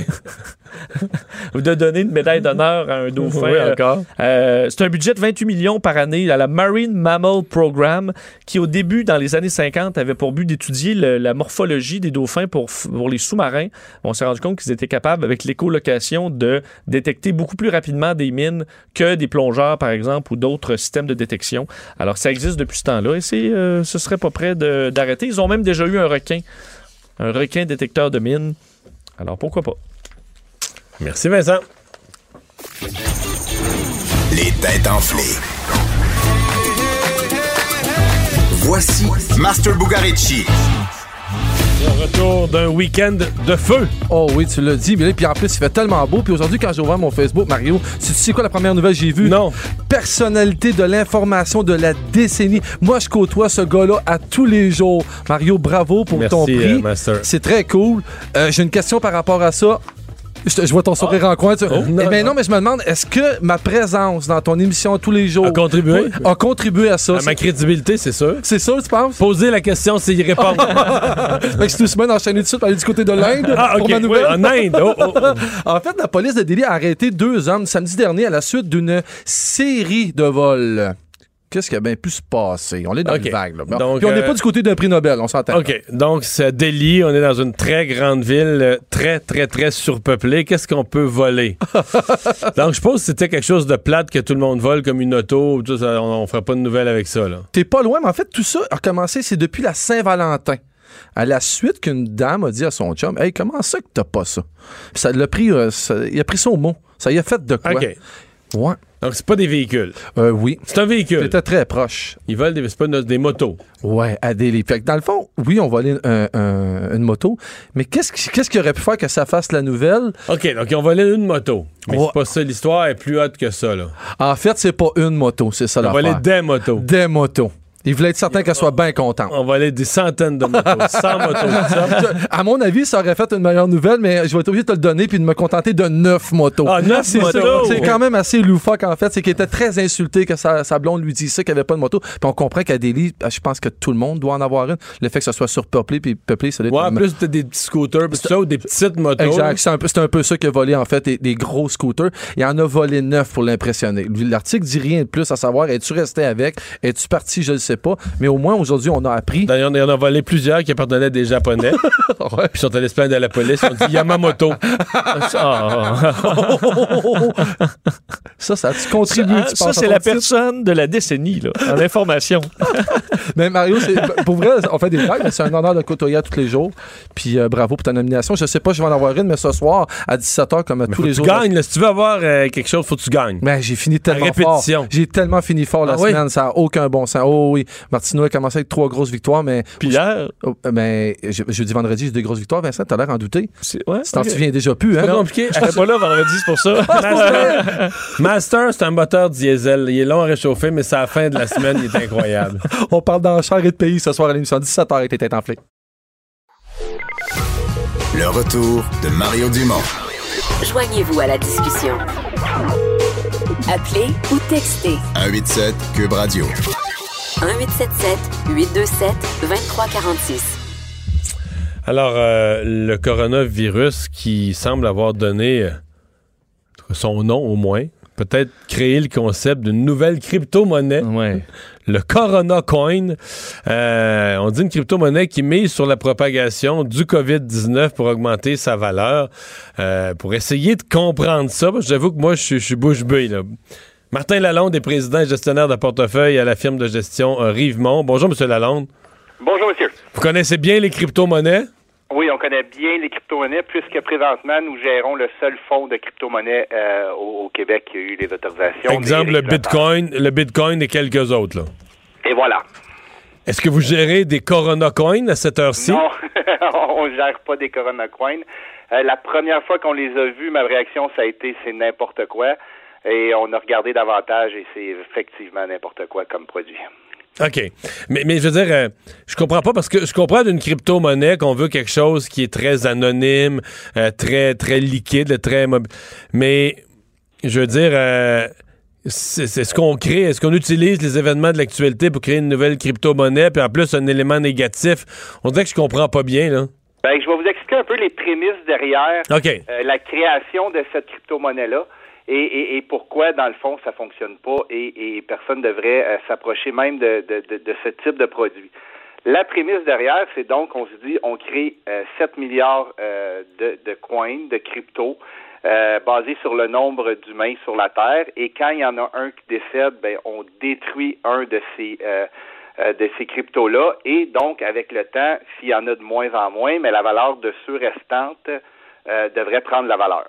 Euh, donc, Mais mettons que la valeur, pourquoi la valeur est pas zéro, là? Tu crées une crypto-monnaie, mais je veux dire. euh, Et voilà, la réalité, c'est que la valeur, euh, c'est zéro parce qu'il n'y a pas de euh, value, de valeur sous-jacente ou il n'y a pas de collatéral à- avec ça. Donc, c'est comme dire zéro divisé par plus ou moins, mais ça reste zéro selon nous. OK. Alors que les autres, quand tu crées d'autres crypto-monnaies, c'est quoi? C'est basé? com- comment on met en- comment ils ont mis sur le marché des crypto-monnaies, justement, en les, en les adossant à une valeur, là? C'est ça. Donc, la première qui a été créée, donc le Bitcoin, euh, il n'y a pas de valeur réelle en tant que telle. Donc, c'est la valeur de la confiance des gens quand ils l'échangent.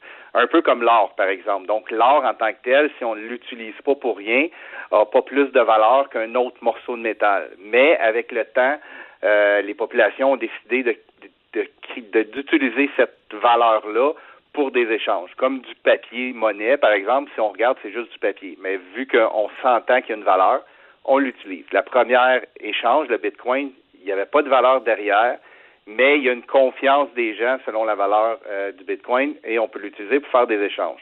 Par la, suite, il y en a eu d'autres qui ont été créés, qui ont été basés sur de la valeur. Donc, qui ont été basés soit sur le dollar américain, soit sur l'or, soit sur d'autres choses. Et on l'utilise pour les, de façon digitale pour échanger cette valeur-là. Dans le cas du Corona Coin, euh, il n'y a pas de valeur. Donc, c'est comme multiplier rien par rien qui te donne rien à la fin. là. Donc, vous y croyez pas du tout? Ben, pas du tout. Ben, je vais vous donner un exemple pour, pour bien comprendre la situation. C'est comme si on prenait, un- je mettais 50 dollars sur une table, je mettais un bout, de- un pot de billes avec 100 billes dedans, puis j'en allais, j'enlevais une, et la dernière avait le 50 dollars. On peut comprendre que les trois dernières billes vont avoir plus de valeur. Si on met pas de 50 dollars sur la table et on met rien, on peut enlever le nombre de billes qu'on veut, ça donne pas plus de valeur à la dernière. Non, non, je comprends.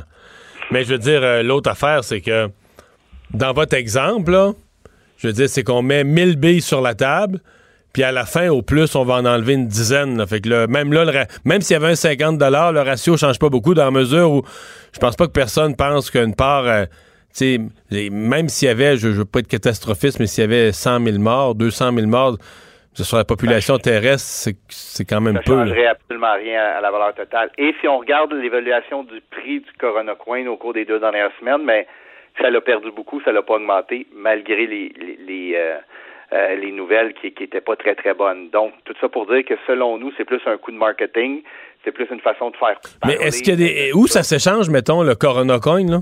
Ça, c'est une autre chose. Ça, ça va s'échanger sur des petits échanges pas régulés euh, dont nous, on n'utilise pas. Donc, c'est quand même assez compliqué d'acheter et vendre cette, euh, cette euh, crypto-monnaie-là, surtout que les grands échanges nord-américains, ils l'ont pas accepté pour des raisons évidentes puisqu'il n'y a, pas de valeur. Parce que les bitcoins aujourd'hui, en 2020, c'est quand même bien encadré, le- leur- leurs transactions, non? Euh, encadré, euh, ça dépend du point de vue. Euh, c'est sûr qu'il y a une communauté qui gère le protocole Bitcoin, qui fait en sorte que si tu veux changer euh, comment il est échangé, puis des choses comme ça, ça prend un certain accord de la plupart des, des intervenants. Mais il n'y a pas un super régulateur comme un gouvernement. ou Non, ça, je comprends. ouais. Mais c'est quand même plus, euh, comment dire, structuré que l'échange d'un- d'un- d'une petite affaire comme le Corona Coin. Absolument, absolument. Nous, on croit que le Bitcoin et certains autres vont continuer à prendre de la valeur dans le temps euh, à cause de plein d'avantages que, que, que le Bitcoin a. Mais quand on parle de, de, de Corona Coin, on pense que ça va aller à zéro quand même assez vite, quoi qu'il arrive dans le monde lié au coronavirus. Parce que zéro, dans votre esprit, c'est ça la vraie, c'est ça Et la vraie valeur et ça va finir là. Ben, euh, merci beaucoup de nous avoir parlé. Ben, ça me fait plaisir. Au revoir. merci à vous. Bon, fait que euh, Corona Coin, là, si vous étiez euh, investisseur excité par ça, vous avez entendu notre entrevue, ça vous a peut-être refroidi. On va aller à une pause dans un instant. Gilles Barry, sa chronique politique. Le retour de Mario Dumont, le seul ancien politicien qui ne vous sortira jamais de cassette. Mario Dumont et Vincent Dessureau. Cube Radio. Chronique politique avec Gilles Barry. Bonjour Gilles. Salut Mario, ça va bien? Ça va très bien. D'abord, tu veux me parler, revenir sur la journée d'hier, la journée internationale des droits des femmes? Oui, ben il y a eu des manifestations un peu partout à travers le monde, chez nous aussi, au Québec. Mais je vais attirer ton attention parce qu'il s'est passé un événement au Mexique important. Les femmes ont décidé de prolonger euh, la mobilisation. Alors, il y a eu des centaines de milliers de femmes qui ont décidé de ne pas rentrer au travail aujourd'hui, mais ont sorti pour manifester, se sont toutes habillées en mauve. Il y a eu des centaines de milliers de personnes, de femmes euh, à Mexico City, mais un peu partout dans le pays, euh, pour naturellement dénoncer les inégalités, mais surtout, beaucoup, ils ont beaucoup insisté sur la question du féminicide. Alors, il y a 10 femmes euh, au Mexique qui meurent par jour euh, de féminicide. Il y en a eu 4500 l'année passée. Et le dernier, dernier qui a retenu beaucoup l'attention à travers le pays, puis qui a amené un, un- un élan de frustration puis de contestation, c'est qu'il y a un homme qui a, tué sa femme, il l'a dépecé en morceaux, puis il l'a mis sur il a mis cette, cette action-là, ce crime grave-là sur Internet. Alors, il y a eu une révolte. Naturellement, les procédures judiciaires, comme d'habitude au Mexique, c'était rond, rond, rond, petit patapon. Mais tout ça pour te dire, Mario, que euh, ça se passe pas juste au Mexique. Euh, J'ai trouvé qu'au Québec, dans les derniers mois, il s'est passé des éléments, euh, des actes commis envers les femmes qui ont Ah, été assez graves. La dernière, la dernière Océane qui a, qui a interpellé euh, tout le monde. Alors, il faut qu'il y ait une prise de conscience beaucoup plus large, puis je pense des hommes d'abord, hein, prise de conscience collective, bien sûr, des actions, des gestes, pour qu'il y ait des changements d'attitude dans notre vie de tous les jours, changement de mentalité, euh, le machisme, la violence qui provient des hommes. Alors, moi, jeune fille, et il y en a de la violence qui sont manifestées dans les relations euh, amoureuses, Mario. Alors, euh, ça arrive pas juste aux autres, hein. Donc, euh, je pense que le Québec doit se questionner. Il y a des inquiétudes, des, des événements des derniers mois au Québec doivent nous interpeller. Il y a un changement de mentalité qui s'impose, de valeur. Et probablement aussi, il faudrait probablement euh, avoir un peu plus de mordant euh, dans les causes pénales sur les conséquences. Parce que euh, c'est certain que sont, si les gens ont une ses doigts, ben, il n'y en a pas de conséquences. Donc, euh, il faut que. Il y a eu quand même des progrès importants au Québec sur la question de l'équité salariale et tout ça. Mais je pense que la question des féminicides devient de plus en plus omniprésent chez nous. Et il va pro- probablement falloir que le gouvernement puisse avoir une réflexion, je pas, une commission parlementaire pour, entre- pour être en mesure de légiférer. euh, Mais tu dis qu'au au Mexique, Alors, tu dis au Mexique, il y a 10 femmes assassinées par jour. Oui, puis d'ailleurs, il y a eu des statistiques qui sont sorties à peu près dans tous les médias latino-américains pour dire que c'est probablement une des sociétés. Euh, puis les statistiques de 2019 sont sorties, 4500, plus de 4500 l'année passée. Ça, c'est des statistiques connues parce que c'est encore la même chose. Dans les pays latino-américains, les statistiques ne sont pas nécessairement autant up-to-date que chez nous, par exemple, en Amérique du Nord. Donc, c'est extrêmement préoccupant. Donc, le machisme est encore là, la violence est encore plus grande. Il s'agit d'aller voir sur Internet qu'est-ce qui s'est passé avec euh, cette victime qui a été dépecée en rondelle euh, dans les derniers mois. Euh, ça s'est passé juste avant Noël. Alors, il y a eu des sentiments de révolte partout. Alors, c'est extrêmement préoccupant. Mario, euh, je voulais te parler aussi du budget qui va être déposé demain, compte Ouais. tenu tout ce qui se passe dans les dernières semaines, et particulièrement aujourd'hui, euh, euh, on a vu l'effondrement de la bourse. C'est probablement l'effondrement le plus spectaculaire depuis le crash. On a appelé ça le lundi noir. Alors, les bourses ont été dévissées un peu partout à travers le monde. Euh, on savait, Mario, l'année passée, puis je voyais à travers les chiffres un peu partout qu'il y avait un ralentissement économique qui s'en venait. Mais là, avec la question, euh, tu sais, en début d'année, il y avait eu l'assassinat du général iranien, il y a eu le Brexit et tout ça, mais dans le fond, la crise économique vient nous chercher ni sur un terrain ni sur l'autre, mais plutôt avec euh, la question du coronavirus qui est en train de, de s'emparer, qui pose beaucoup d'insécurité et d'inquiétude à travers euh, la planète. Et ce matin, l'effondrement du, du prix du pétrole et euh, l'effondrement de la bourse en général, on dit que dans le fond, c'est probablement une des, des baisses boursières les plus importantes depuis la faillite de Lehman Brothers en 2008. Donc, c'est très préoccupant. Ça doit donner un message, puis je suis un peu plus rassuré euh, en fin de journée que je l'étais ce matin quand je me suis levé avec le, le, le discours de presse qu'a fait le premier ministre du Québec.